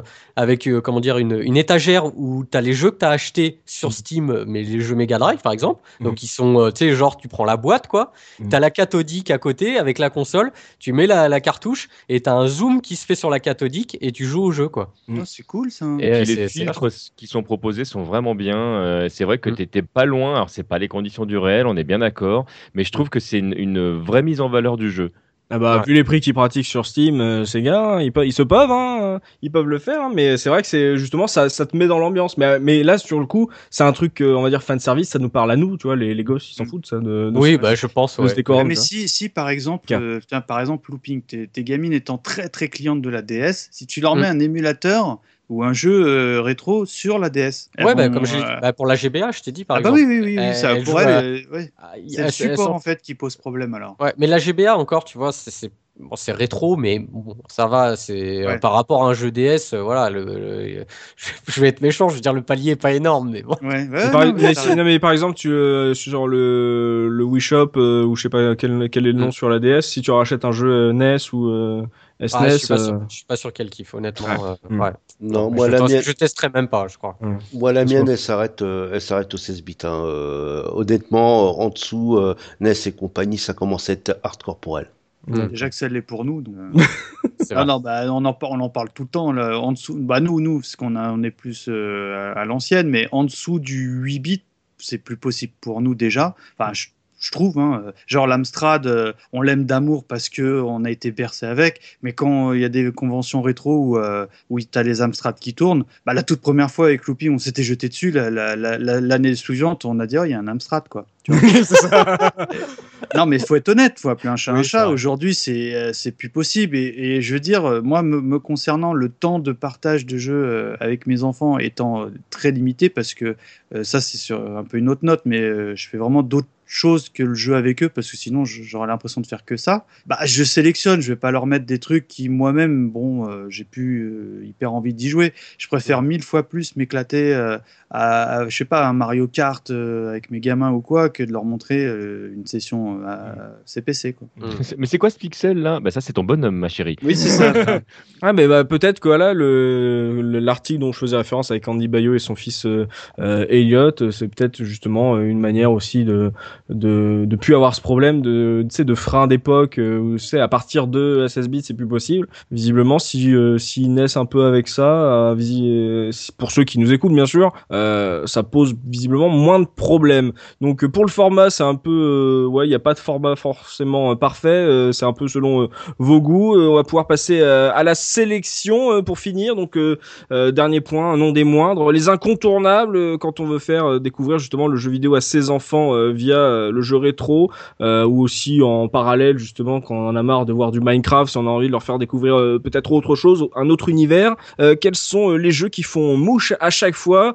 Alors je vous ai demandé à tous quatre jeux, donc deux pour les enfants entre 3 et 6 ans et deux pour les enfants de 7 à 10 ans histoire de faire des tranches d'âge si il y a forcément besoin de justement de séparer justement ces ces tranches d'âge Aline TMDJC vous pour les incontournables deux jeux à retenir euh, par exemple avec Lily les trucs qui ont vraiment bien marché ou elle a vraiment bien accroché? Vas-y, Seb. Bon, J'y vais. Alors, euh, moi, je Mhm. dirais euh, pour, euh, pour 3 à 6 ans, je garderais Cas- Castle of Illusion. Je trouve que c'est un, Mhm. un jeu qui, qui reste malgré. Alors, 3 ans, ça me semble un peu jeune, mais, euh, mais dès que tu grimpes en âge, hein, euh, le- les manips sont assez simples. Le jeu est finissable très rapidement. euh, et si jamais ça a vraiment plu et que bah, qu'on a compris le système, on peut rejouer en mode normal derrière, ce qui, euh, ce qui permet une deuxième aventure, parce que pour moi, c'est vraiment deux jeux euh, Mhm. euh, dans un jeu. Et puis, euh, et puis, si jamais on a vraiment envie d'apprendre les bases euh, de la plateforme, peut-être pas à partir de 3 ans, c'est pareil, je dirais à partir de, de 4-5 ans, moi je continuerai à dire que Super Mario Bros, c'est euh, c'est un jeu qui est euh, vraiment incontournable. Et si jamais on a vraiment, si je, je- peux un petit peu abuser en disant que euh, plutôt qu'un jeu, je vais choisir une compile, ce serait Super Mario All Star, qui Oui. permet en plus de brasser euh, tout ce qui a été fait euh, avant l'époque euh, 16 bits dans des conditions qui sont quand même très agréables. Le son est bon, les, les couleurs sont chatoyantes, les graphismes sont propres, c'est encore très accessible aujourd'hui. Et puis, c'est des versions qui sont quand même plus simples parce que c'est des versions qui ont été retouchées. donc, si jamais les, les gens avaient vraiment des difficultés sur la- les versions NES, les- il y a un petit peu moins d'amplitude sur les, les- les- un peu moins de lag, euh, les- les- le personnage réagit plus vite. Donc, euh, je, je conseille la version Super Mario All Star. Super Mario Remaster Voilà. D'accord et euh, pour euh, les un peu plus grands euh, justement euh, Alors, les 7 à 10 ans, euh, je pense qu'Aline sera d'accord avec moi. Moi, je conseille Super Mario euh, Kart. Non, c'est d'ailleurs, c'est c'est Mario Kart Double Dash. Parce que Double Dash, euh, d'accord. si, ouais, si jamais on joue à deux avec, avec son enfant, ça permet vraiment de jouer à deux dans deux conditions différentes. C'est où on est à deux sur le même carte et on va vraiment euh, avoir deux rôles qui sont euh, différents et complémentaires avec la possibilité de switcher à tout moment. Ou euh, on est euh, là toute la famille et puis ben, on découpe l'écran en, en plein de petits morceaux et, euh, et chacun son carte et, euh, et c'est parti pour une vraie course où chacun va pouvoir euh, trouver midi à sa porte. Voilà, le seul truc que je regrette un petit peu dans, dans, dans le jeu, c'est qu'on puisse éventuellement pas prendre le même carte, ce que je trouve toujours dommage parce que des fois c'est ça équivaut à quelques bagarres au début du jeu en disant non c'est moi qui voulais tel personnage. mais mais si tu mets ça de côté, euh, euh, non non le jeu pour moi il est euh, il est vraiment génial et, et si on a envie d'apprendre euh, l'art du jeu de combat, mais je pense que c'est là on va parler de, de gens qui jouent à des jeux de niche. euh, Street Fighter 2, c'est le jeu parfait parce Ah. que c'est le, le jeu qui, qui est la base de, de tous les autres jeux de combat derrière. Donc si tu sais jouer à Street Fighter 2, tu peux jouer à n'importe quel autre jeu de combat derrière. Donc j'invite fortement les euh, 7-10 ans à découvrir euh, l'art du Shoryuken. Ouais, j'adore déjà le, le choix de, de Double Dash, c'est pas, c'est pas bête du tout. Euh, et donc ouais, euh, pour les fanatiques du jeu de combat euh, comme toi, euh, SF2 euh, c'est la base et c'est vraiment le, on va dire le, le bled du, du jeu de combat quoi. C'est ça. Hum, c'est pas bête, hein, belle, belle sélection. Looping, toi, t'es, t'es incontournable, t'es indispensable. Alors, bah, moi, euh, pour les 3-6 ans, ben, moi, j'ai mis Mario Kart 64 parce que. Euh, Mario Kart. Bah oui, bah, de toute façon, Hmm. c'est- je pense qu'on va tous le dire, mais, mais moi particulièrement le, la version 64 parce que c'est celui où j'ai joué beaucoup avec mes filles et vu que l'écran, euh, tu sais, tu peux splitter euh, l'écran en 4, Mhm. euh, bah, nous on s'est fait pas mal de sessions euh, pendant l'été euh, et la petite, elle avait aucun problème euh, à- et elle avait, euh, je pense qu'elle devait avoir 5-6 ans justement quand on y a joué et euh, pas, pas de problème de prise en main. Et, euh, et ben je vais te donner un autre. C'est beaucoup du Nintendo hein, qui revient. Mais mais oui, bon. je suis en train de voir ça, oui. Je sais, je sais, mais bon, et ben je dirais le euh, pour un jeu de combat pour les 3 à 6 ans, ben, je dirais le Super Smash Bros euh, Melee. Hmm. Euh, Ah ouais? euh, Ouais, parce que euh, bah moi, euh, que ce soit la version 64 ou la version euh, GameCube, alors je, je sais que c'est un jeu technique, Mhm. mais honnêtement, tu peux euh, jouer sans avoir la technique, quoi. Très accessible. quoi. Euh, ouais, honnêtement, Ouais, voilà, les gamins, les gamins sont tellement contents de, de jouer les personnages euh, Nintendo comme ça et se taper dessus. Puis il y a plein d'animations à l'écran. C'est un peu fouillis, mais bon, voilà. Mm. Euh, moi, je sais que ça, ça les éclate quoi euh, là-dessus. Et euh, donc pour les 7 à- les 7-10 ans, bah, alors là, euh, bah, je vais encore dire du Nintendo, je vais dire les Mario Party, parce que j'ai beaucoup joué avec eux. Ah oui. Mais il faut quand même Ouais, faut quand savoir euh, savoir lire parce qu'il y a beaucoup de textes à l'écran enfin beaucoup de textes Euh, c'est un jeu de plateau hein, les Mario Party et bah des Ça fois remplace justement les jeux de société euh, dans ta famille? Eh bah, Dans ton euh, foyer, euh, par exemple, est-ce que justement. Ouais, ouais. euh, Enfin, toi, est-ce que déjà, toi, tu jouais aux jeux de société quand t'étais gosse? Non non moi je jouais pas aux jeux de société ok. et, et on joue très peu aux jeux de société chez nous et mais voilà Mario Party Hmm. on s'éclate bien et mais bon c'est pour ça que je le mettrais plus dans les 7 à 10 ans parce qu'il faut quand même savoir lire si les enfants en tout cas jouent pas avec les parents euh, Ouais, c'est- c'est pas forcément très instantané. Il faut comprendre le côté des règles et tout, du tour. Ouais, D'accord, Hum, c'est bien ça. Et pour changer un peu, je vais, je vais donner un shmup et Oh. euh, je vais dire Poppen Twin Bee. euh, Ah sur oui. Super Nintendo, euh, Mhm. qui est un shmup vachement accessible et en plus c'est pas un shmup punitif dans le fait où euh, tu sais tu prends une boulette et tu meurs, t'as une sorte, t'as une barre de vie euh, et c'est bon, c'est un jeu qui est, qui est coloré, C'est un qui est- up. exactement. Mhm. Et, et voilà, je trouve que c'est une bonne entrée en, en- une bonne entrée en matière pour pour découvrir le shmup. Puis c'est instantané, ça tirait sur des choses, euh, ça marche bien. Et en plus, dès que c'est coloré, euh, ouais, c'est bien ça. Ouais ouais, il est, il est pas dur. Ouais. Ouais, J'aime bien cette liste là qui commence à se profiler. Euh, Tosmo, toi, t'es indispensable. Alors moi, euh, le problème c'est que je- j'ai deux jeux en commun avec TMDJC, tu vois. C'est pas Mais grave. bon, c'est euh, c'est cool. Alors euh, pour les 3-6 ans, effectivement, Castle of Illusion avec euh, Mhm. le mode practice, c'est Mickey, c'est ça reste assez beau quand même. Les gamins, tu vois, ils, à cet âge-là, ils- c'est beaucoup sur les licences qui euh, qui qu'ils aiment jouer. Mhm. Donc voilà quoi. Après, j'en ai un autre, par contre sur Super Nintendo, qui est Tiny Toons euh, Buster Bust Loose. Ah, évidemment. Il est man-. Oh il est là là. magnifique et pareil, il y a un mode enfant en fait. Ah, mais Ah, euh, après, vrai. question bête, euh, alors je, je ne suis pas parent, euh, ils savent que c'est les Tiny Toons? Euh, non, mais ça, Non. ça, ça, ça, ça l'éclate parce que c'est un graphisme assez enfantin, Ouais, si ouais. tu veux. Mais je veux dire, c'est pas un dessin animé qui, qui, euh, qui passe Non, sur une ça- chaîne ça que je passe connais pas. quoi. non, non, ça passe plus. euh, c'est euh, mort. Mais mais graphiquement, euh, ça, les attire. euh, ça m'aurait pas étonné. euh. Euh, non, non. euh, niveau graphique, ça, ça, ça attire, ça, ça attire l'œil tout de suite et euh, le petit lapin et tout ça, quoi. C'est. Lapin c'est- la les- dernière. hein. ça, ça les éclate bien. Après, bah, effectivement, pour les 7-10 ans, bah, Mario Kart euh, Double Dash, qui est, Ah ouais, euh, aussi, ouais. qui est vraiment excellent, excellent. Je ne suis pas un, Nintendo- un Nintendo fan, hein, pourtant. Et euh, sinon, euh, un autre jeu, moi, je, serais- je pars sur du combat comme, euh, comme TMDJC. Si j'en parle pas, les filles vont me, vont me couper la gorge. Euh, Ah oui, je on a vu comment elle te parle déjà. Ouais, hein. voilà, ouais. Euh, donc je dirais Dead or Alive. euh, Oh. Déjà pour plusieurs choses. Parce que les deux, les, les, les, les- sur Dreamcast, les deux dès que dès qu'elles peuvent euh, se s'avoiner dessus et dès que la petite a été en âge de, de, de jouer dessus, bah euh, ça a été euh, tout de suite, tout de suite. Et euh, pour aussi euh, arrêter avec les idées préconçues que bah les jeux de bagarre c'est pas pour les filles et tout ça. Et les miennes s'en portent très très bien et s'éclatent et c'est euh, de ma petite c'est sa licence préférée. Quoi. C'est le jeu du contre. euh, Oui aussi aussi ouais. ouais, tout à fait ouais. Donc c'est vraiment le côté un peu mesquin, tu vois. Hein, euh, côté, t'as voulu me taper, et ben non, c'est toi qui prends. C'est clair. C'est quoi son perso préféré? Alors c'est euh, Très Ayan. bonne question. C'est c'est Ayan. Ayane? Ouais, Ayan. Ouais, Ça m'étonne pas.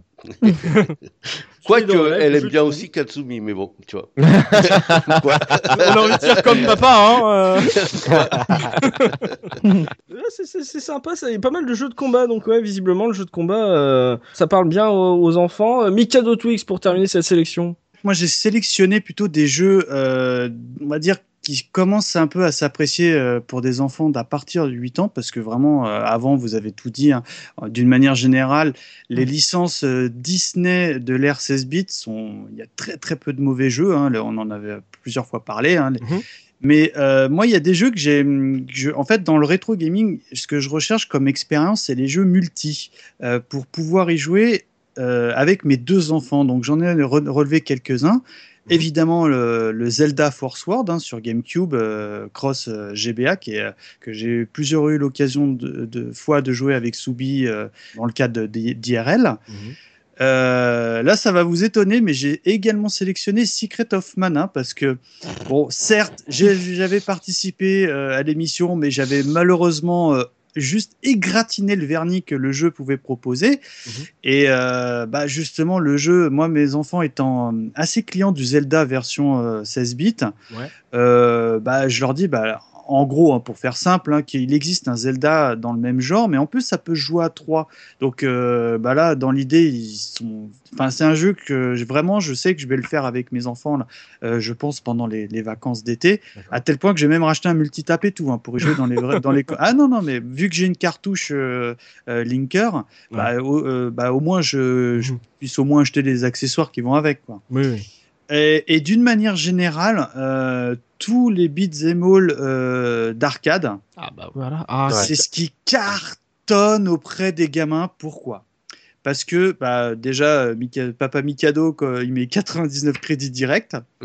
Et euh, bah, c'est du bourrinage bête et méchant. hein, avec, euh, évidemment, quand De, on creuse, de hein, il y a touche des- en général. de touches, c'est du spam Mm. de touches, et c'est un genre de jeu qui fonctionne toujours, toujours, toujours, même les pas bons auprès des gamins, à tel Mm. point que euh, c'est pas que je suis blasé du rétro, mais je, je pense que bon, après toutes ces années, on a un peu fait le tour de ce qui existait, mais je m'aperçois qu'en en arcade, bah, c'est on va dire le, le dernier support que je connais, enfin que je connais pas parfaitement, enfin ça fait un peu prétentieux, mais que je, que je maîtrise pas, voilà. Mhm.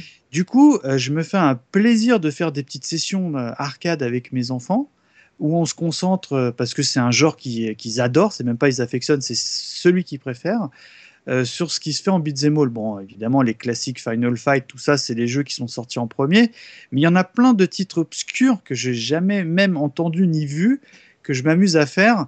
Et euh, d'une manière générale, auprès des enfants, ça, ça, fonctionne très très bien parce que ce qui est génial en jeu d'arcade, c'est que hum, c'est très très rare hein, les jeux d'arcade où tu peux pas mettre une pièce pour jouer à deux Mhm. enfin une pièce secondaire. Du coup, c'est assez rigolo parce que euh, à travers euh, ce type de jeu, bah, je, je, je suis en train de m'éduquer sur euh, les bons beat'em all des mauvais beat'em all.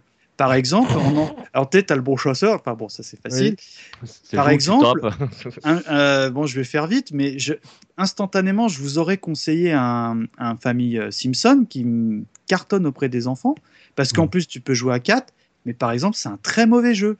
Parce que euh, quand tu commences un peu à comprendre les rouages des beats all, bah, c'est juste tu tapes, tu tapes. Enfin, il n'y a aucune subtilité, bien que le genre euh, ne s'y prête pas, mais là, il n'y en a vraiment pas du tout. Mhm. C'est juste un, un bel habillage. Donc malheureusement, bah, c'est pas des jeux qui sont. euh, Alors auprès des enfants, ça cartonne. Astérix également. En Ouais. plus, moi j'aime bien, même si objectivement au niveau gameplay, c'est pas ce qui se fait de mieux. Mais euh, voilà, c'est des, des genres de jeux qui, auprès des enfants, en rétro gaming, pour moi, c'est le top du top de ce que euh, les enfants euh, affectionnent. D'accord, risque de passer euh, pour Même un fan, euh, de toute façon, si tu fais euh, Capcom plus euh, Beat'em All, t'es absolument certain de tomber sur un bon jeu. Et ben voilà, En plus, il y euh, en on, fait, en a- on fait le podcast là, hein, Ouais, Tosco, ouais, tu te souviens en du là Il y en a beaucoup, euh, il y en a beaucoup en plus sur lesquels tu peux jouer euh, à, à 3 ou à 4, euh, ce qui fait que si jamais euh, tu es avec ta moitié, tes deux enfants et que vous avez vraiment envie de jouer tous ensemble, c'est euh, c'est vraiment des jeux qui offrent euh, beaucoup de possibilités. Je suis désolé, je, je- je reste sur deux secondes sur ça. Mes enfants m'ont quand même demandé de vous citer un jeu. Mon grand, celui qui l'adore en arcade, c'est Battletoad. Ah. Je sais pas pourquoi, c'est pas mon préféré, mais alors ce jeu-là, il, il le surkiffe. hein. Euh, L'arcade, l'ultime frontière. Oui, looping. Ouais, j'allais juste dire, globalement, en fait, on, on conseille quand même de faire des jeux multi, enfin, de jouer avec eux, quoi. Ah De oui. pas les... c'est, c'est, c'est vrai que c'est rare de, de les mettre devant un jeu comme ça, rétro, les laisser. et voilà, en général, c'est du partage. Si, si on joue avec, pour un jeu rétro, c'est partager avec eux ce moment-là, quoi. Bah, si je peux me permettre Aline. justement de rajouter euh, deux jeux, parce qu'en fait, euh, Seb et moi, on n'avait pas fait de liste commune euh, de, Ah de jeux. Donc, euh, Les il y a tricheurs. Double Dash quand même qui s'est retrouvé, et puis Mickey aussi. Bon, bien sûr, il y, a- il y a eu Mario que j'aurais pu Mm. conseiller aussi. Mais au-delà de ça, j'avais envie justement, quoi, parce qu'on parle de jouer ensemble euh, en multi, et euh, Bomberman, je trouve que Ah oui. vraiment, pour Ah moi, oui. c'est à mettre aussi dans la liste. J'ai pas encore essayé ça avec les enfants. Je pense que c'est un, Ah, truc ouais. à faire, non? Moi, je l'ai fait, moi. J'ai fait Et sur 64. Bah, ils ont kiffé, Ouais. quoi. On a, sais c'est ça. On n'arrêtait pas de recommencer, je voulais arrêter, j'en avais marre. Alors bon, après, je faisais des fois, je faisais semblant de perdre, hein, honnêtement, mais bon, voilà, c'est c'est- c'est marrant. Ouais, ouais. mais ça fait partie du partage. Ouais. hein. Enfin, c'est, Ah oui, tout à fait, vois, ouais. a- si, si le gamin, tu fais un Street Fighter et que tu le doses à chaque fois, tu vois, tu vas- Le pauvre. non mais euh, C'est enfin, voilà, moi, le gamin il prend Zangief, bon je fais semblant de perdre, tu vois, je lui fais Bah, c'est plaisir. ça, exactement. Ouais, donc Bomberman, non, vraiment, ouais, je- que- d'ailleurs, qui jouent tout seuls entre eux ou, euh, ou avec les, les adultes et parents ou autres, je trouve que ça marche euh, donc très très bien.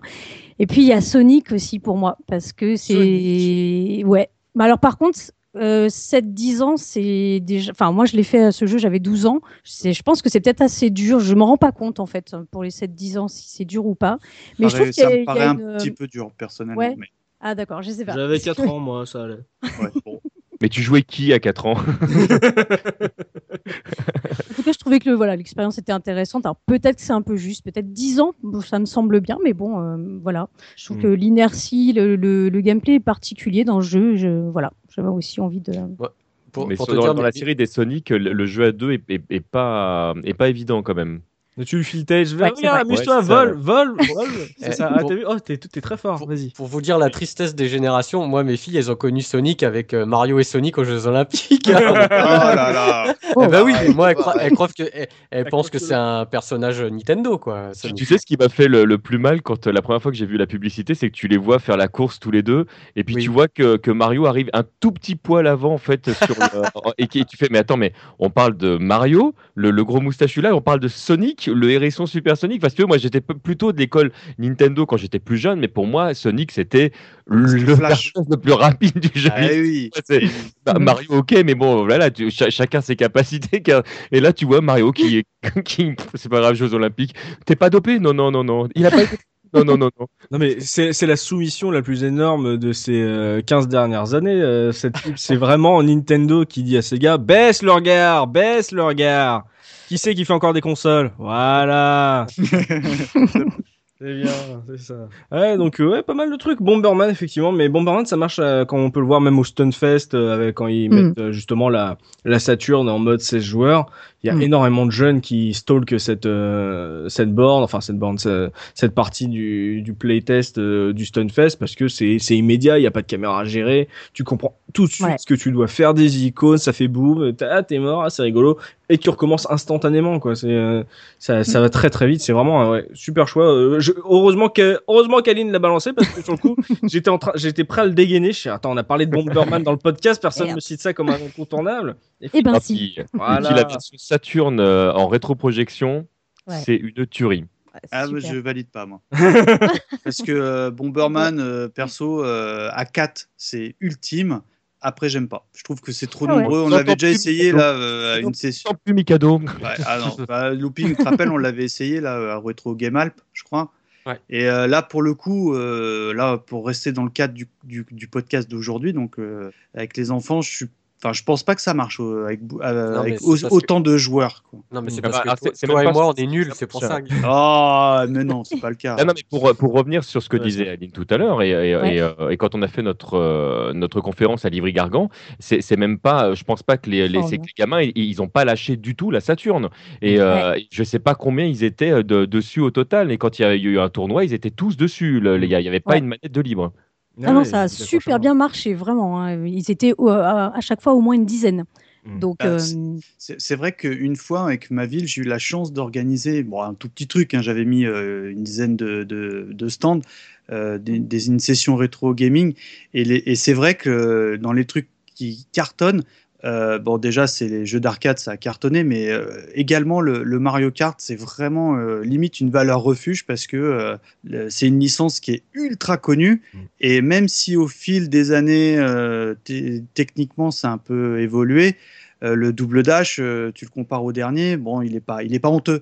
Et c'était celui-ci que j'avais mis en vidéoprojecteur GameCube et tout et tout. Et euh, pareil, le stand, il a tourné toute la journée, les gamins de tous les âges. Tu avais même des parents qui avaient joué euh, euh, un peu plus jeunes. Enfin, il y avait vraiment toute, toute tranche d'âge qui jouait à ce jeu-là.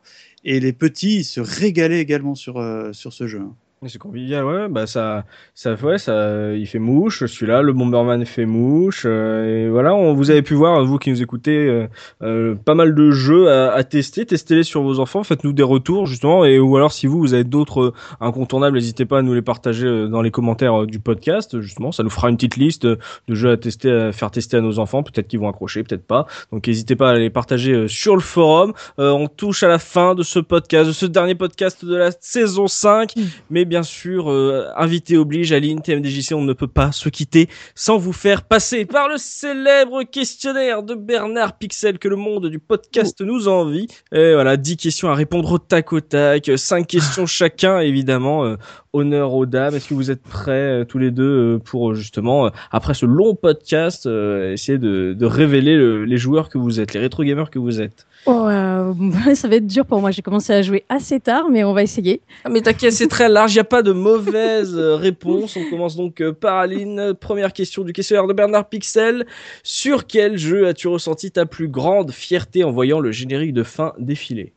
Ah, ça, c'est une bonne question. Euh, attends, je réfléchis quand même. De... Non, d'accord, je réfléchis pas. Sonic. Sonic. Ouais, tu as vu le générique de fin de Sonic? Oui. Je te respecte. Ah non, mais j'y jouais vraiment comme une dingue. Il y avait une amie avec moi, elle était là, elle me soutenait.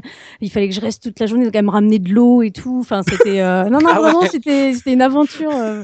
Pour moi, Sonic, c'est, euh, j'étais une acharnée en fait. hein. Je suis allée, euh, j'ai tout vu dans le jeu. J'ai été voir fouiller les sons, j'ai fait tous les sons rien que pour. euh, j'ai tout fait.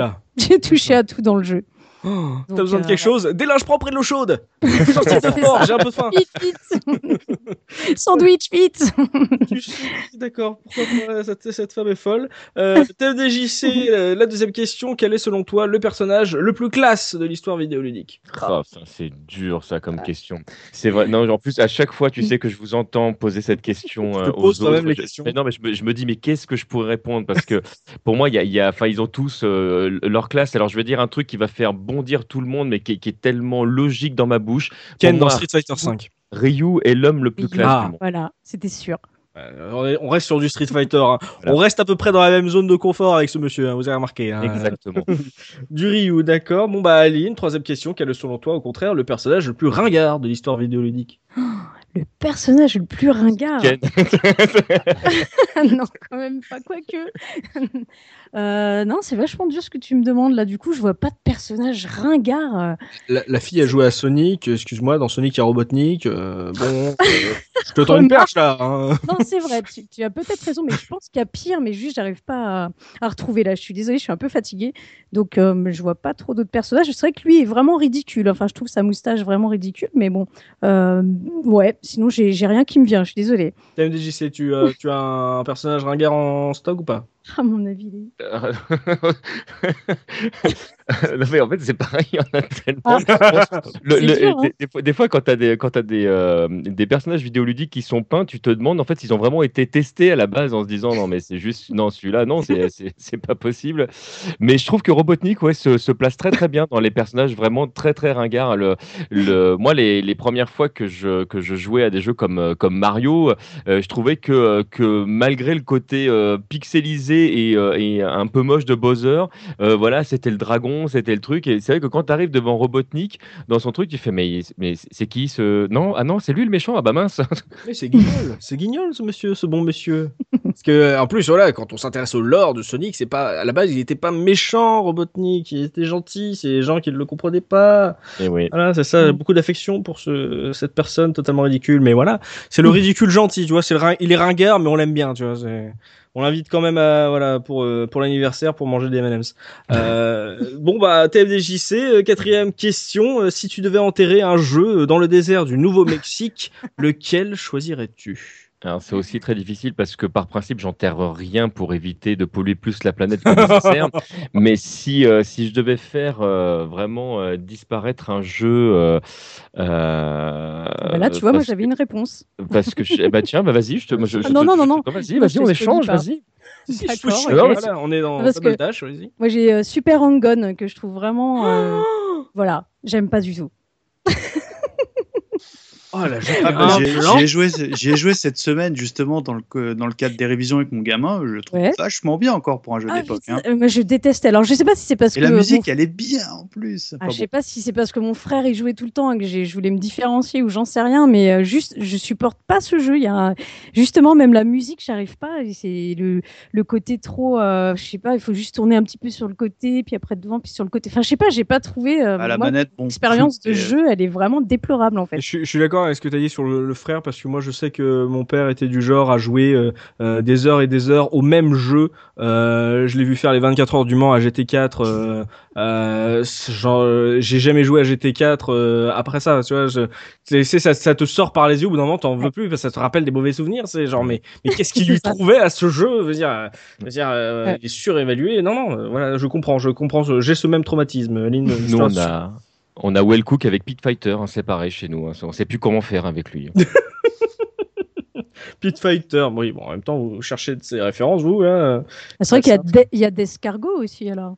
Non, mais là, là, tu touches un sujet, un sujet sensible, tu vas vexer Nathan. Il risque Ah, d'écouter ce, ce podcast, il vaut mieux mais- pas qu'on évoque le sujet. Avec cette question, on peut toujours vexer quelqu'un du coup. Ah bah oui, oui. Là, sur ce que tu as dit sur Super Hang-On, là, Voilà. t'as déjà 14 milliards de pavés Ah euh, sous le, dans les commentaires du podcast. Mais j'ai voulu laisser parler de Super Hang-On, euh, machin. Ah non, mais j'ai senti les ondes d'ici, hein, franchement, alors qu'on est, on est à distance, on n'est pas dans la même pièce, mais j'ai senti l'espèce de froid d'un coup. Oh, ça, le mec craque ses doigts. Bon, alors, merde. je ne suis pas d'accord avec ce que dit votre invité. Voilà la raison en 50 points.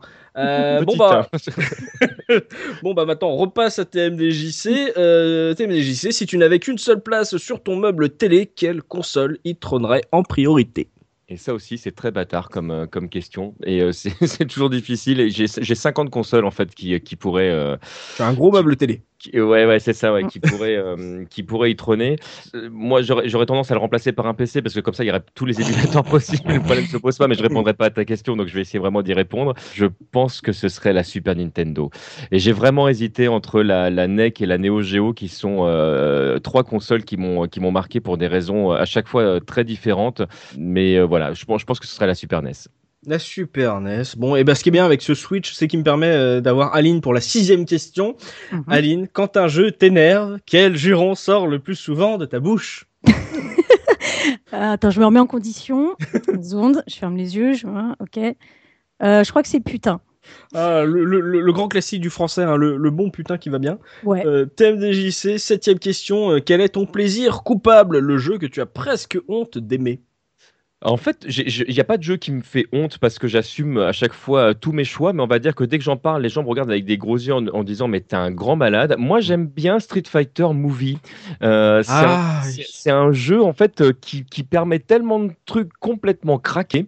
Oui, euh, c'est- en fait, un, jeu du cœur. Le, le- le jeu, tu peux lui mettre tous les défauts de la terre. En fait, certainement que le jeu n'a pas été fini, que les, les mecs ils se sont dit viens, viens, c'est pas grave, on le sort comme ça, etc. Mais ça fait partie des jeux, euh, voilà, c'est les jeux du cœur. Mais euh, comment tu peux trouver un meilleur jeu pour cette question que Street Fighter The Movie euh, The Game quoi? Voilà. Euh, non mais oui, en plus on, a- on en avait parlé justement sur notre podcast live euh, Mortal Kombat versus Street Fighter. On avait tous par exemple haussé les sourcils quand tu as dit euh, mais j'aime bien ce jeu. On était quoi? Non, non, moi, non, non, moi, j'étais d'accord, hein, moi j'aime bien ce jeu. hein. Oui, parce que t'es pas très euh, amateur de jeux de combat. euh. Non, mais j'aime bien Jean-Claude. c'est ça, voilà. Et quand il y a du Jean-Claude, je te ferai jouer à Time Cop. Ah, mais J'y ai déjà joué, j'y ai déjà joué. il est Et bien. ben voilà. bon, Aline, euh, on en Oui. est à quoi? On est à la huitième question, Aline. Quel est euh, le jeu euh, généralement plébiscité que tu ne peux absolument pas supporter? Hmm, généralement plébiscité, je peux pas supporter. Euh, maintenant, je dirais que c'est Assassin's Creed. Alors attention, les, les- le dernier, enfin dans les derniers quoi. hein. Hmm. Parce que j'aimais beaucoup quand c'était toute la phase avec Ezio, donc euh, toute la, série des deux, euh, enfin, des deuxièmes. Mais euh, aujourd'hui, ça me sort par les yeux, j'en peux plus, et du coup tout le monde est là, ouais. parce qu'il y a encore plein de gens qui, qui, qui plébiscitent euh, Assassin's Creed. Je veux dire vraiment aujourd'hui, même alors que je trouve qu'on se fout de notre gueule quand ils sortent un, quand ils sortent un nouvel Assassin's Creed, c'est euh, il y a rien de nouveau. Au contraire, ils retirent de plus en plus de trucs, et euh, j'avoue que ça me ça me saoule. euh. Vraiment j'en ai marre quoi. Je peux plus entendre parler de ce jeu. euh, C'est euh, je, Ah, je bah, trouve qu'il y a plus rien, y a plus rien de bien en fait dans Mm. ce jeu. et, Ouais. euh, et en rétro, euh, en plus rétro, par exemple, dans les discussions, quand ça parle, ah, Ah, mais ce jeu est tellement rétro, excellent. À part Super Hang-On, quoi. Alors, Alors vraiment, Mais il est pas en généralement rétro, plébiscité, celui-là. En rétro, en rétro, ah c'est difficile du coup. Rétro, on peut aller jusqu'à quoi? C'est quoi 20 ans? Nous, on dit 10 chez la case rétro. Ah ouais? Mais 10, balance-nous un petit Ocarina of Time, là. Non, mais en fait, j'ai très. Enfin, je vais encore vous faire hurler, mais j'ai pas vraiment joué à un Zelda en fait. Donc, Tu- euh, T'as le droit, hein, c'est pas oui, je sais bien que j'ai le droit, mais. bah justement, peut-être que c'est ça mon jeu que je vais choisir. là, Tu vois, c'est euh, Zelda en général. Ouais, parce que justement, il y a pourtant autour de moi, il y a plein de. Bah, tu vois, là, j'ai eu presque honte de te le dire. Ah parce qu'à chaque fois que- qu'on me parle de Zelda, il faut absolument y avoir joué. Et en fait, euh, alors, je, je pense qu'il y a des jeux très très bons. hein. J'ai j'ai vu Mm. des, certaines phases que, qui me rendent curieuse. C'est juste que j'ai jamais eu vraiment l'occasion d'y jouer et c'est pas encore venu. J'ai fait un petit essai euh, sur je sais plus lequel avec Seb. Le euh, 3. sur le 3, voilà. Mais c'était juste le début. Voilà, voilà je, comprends, mais c'est pas. euh, pour moi, il y a rien d'extraordinaire non plus, quoi. Il y, a- il y a plein d'autres jeux qui m'ont fait beaucoup plus kiffer que, que, que Zelda, quoi. Voilà. Bam, nouvelle salve de commentaires oui. sous ce, podcast. Mais voilà, tu vois, t'as- voilà, Zelda en général, euh, voilà, ça te fait pas plus euh, kiffer que ça. Voilà, c'est c'est plébiscité, euh, tout le monde t'en parle. Je oui, non, mais euh, à force qu'on m'en parle, j'ai pas envie de tester. Non, vous êtes sympa, les gars, mais non, moi je joue à Sonic, excusez-moi. C'est ça, je finis Sonic, je vais dans les, les sound tests et je m'amuse. Voilà, c'est Voilà. ça. Pourquoi pas. TMDJC, avant-dernière question. Si ta vie pouvait être un jeu, lequel choisirais-tu? Oh bah, là, c'est déjà tout trouvé. Non, mais là, tu m'offres un boulevard. Je veux dire, ce serait, moi, ma vie, ce serait Street Fighter. T'imagines, à chaque fois que tu rencontres quelqu'un, ça peut ou être directement ton meilleur ami, ou te battre pour un bout de chewing-gum ou n'importe quoi. Le- euh, si jamais t'es pas content, tu peux t'envoler avec un tas de sous et monter en haut d'un immeuble tellement tu sautes haut, euh, récupérer un truc euh, en allongeant tes bras. euh, quand t'es pas content, tu balances un Hadoken pour faire tomber un truc d'un arbre. Tu vois, tu peux tout faire. C'est, ça serait ta vie, quoi. Tu serais quel personnage? Euh, oh, je sais pas lequel, mais je serais probablement habillé en kimono avec un bandeau rouge.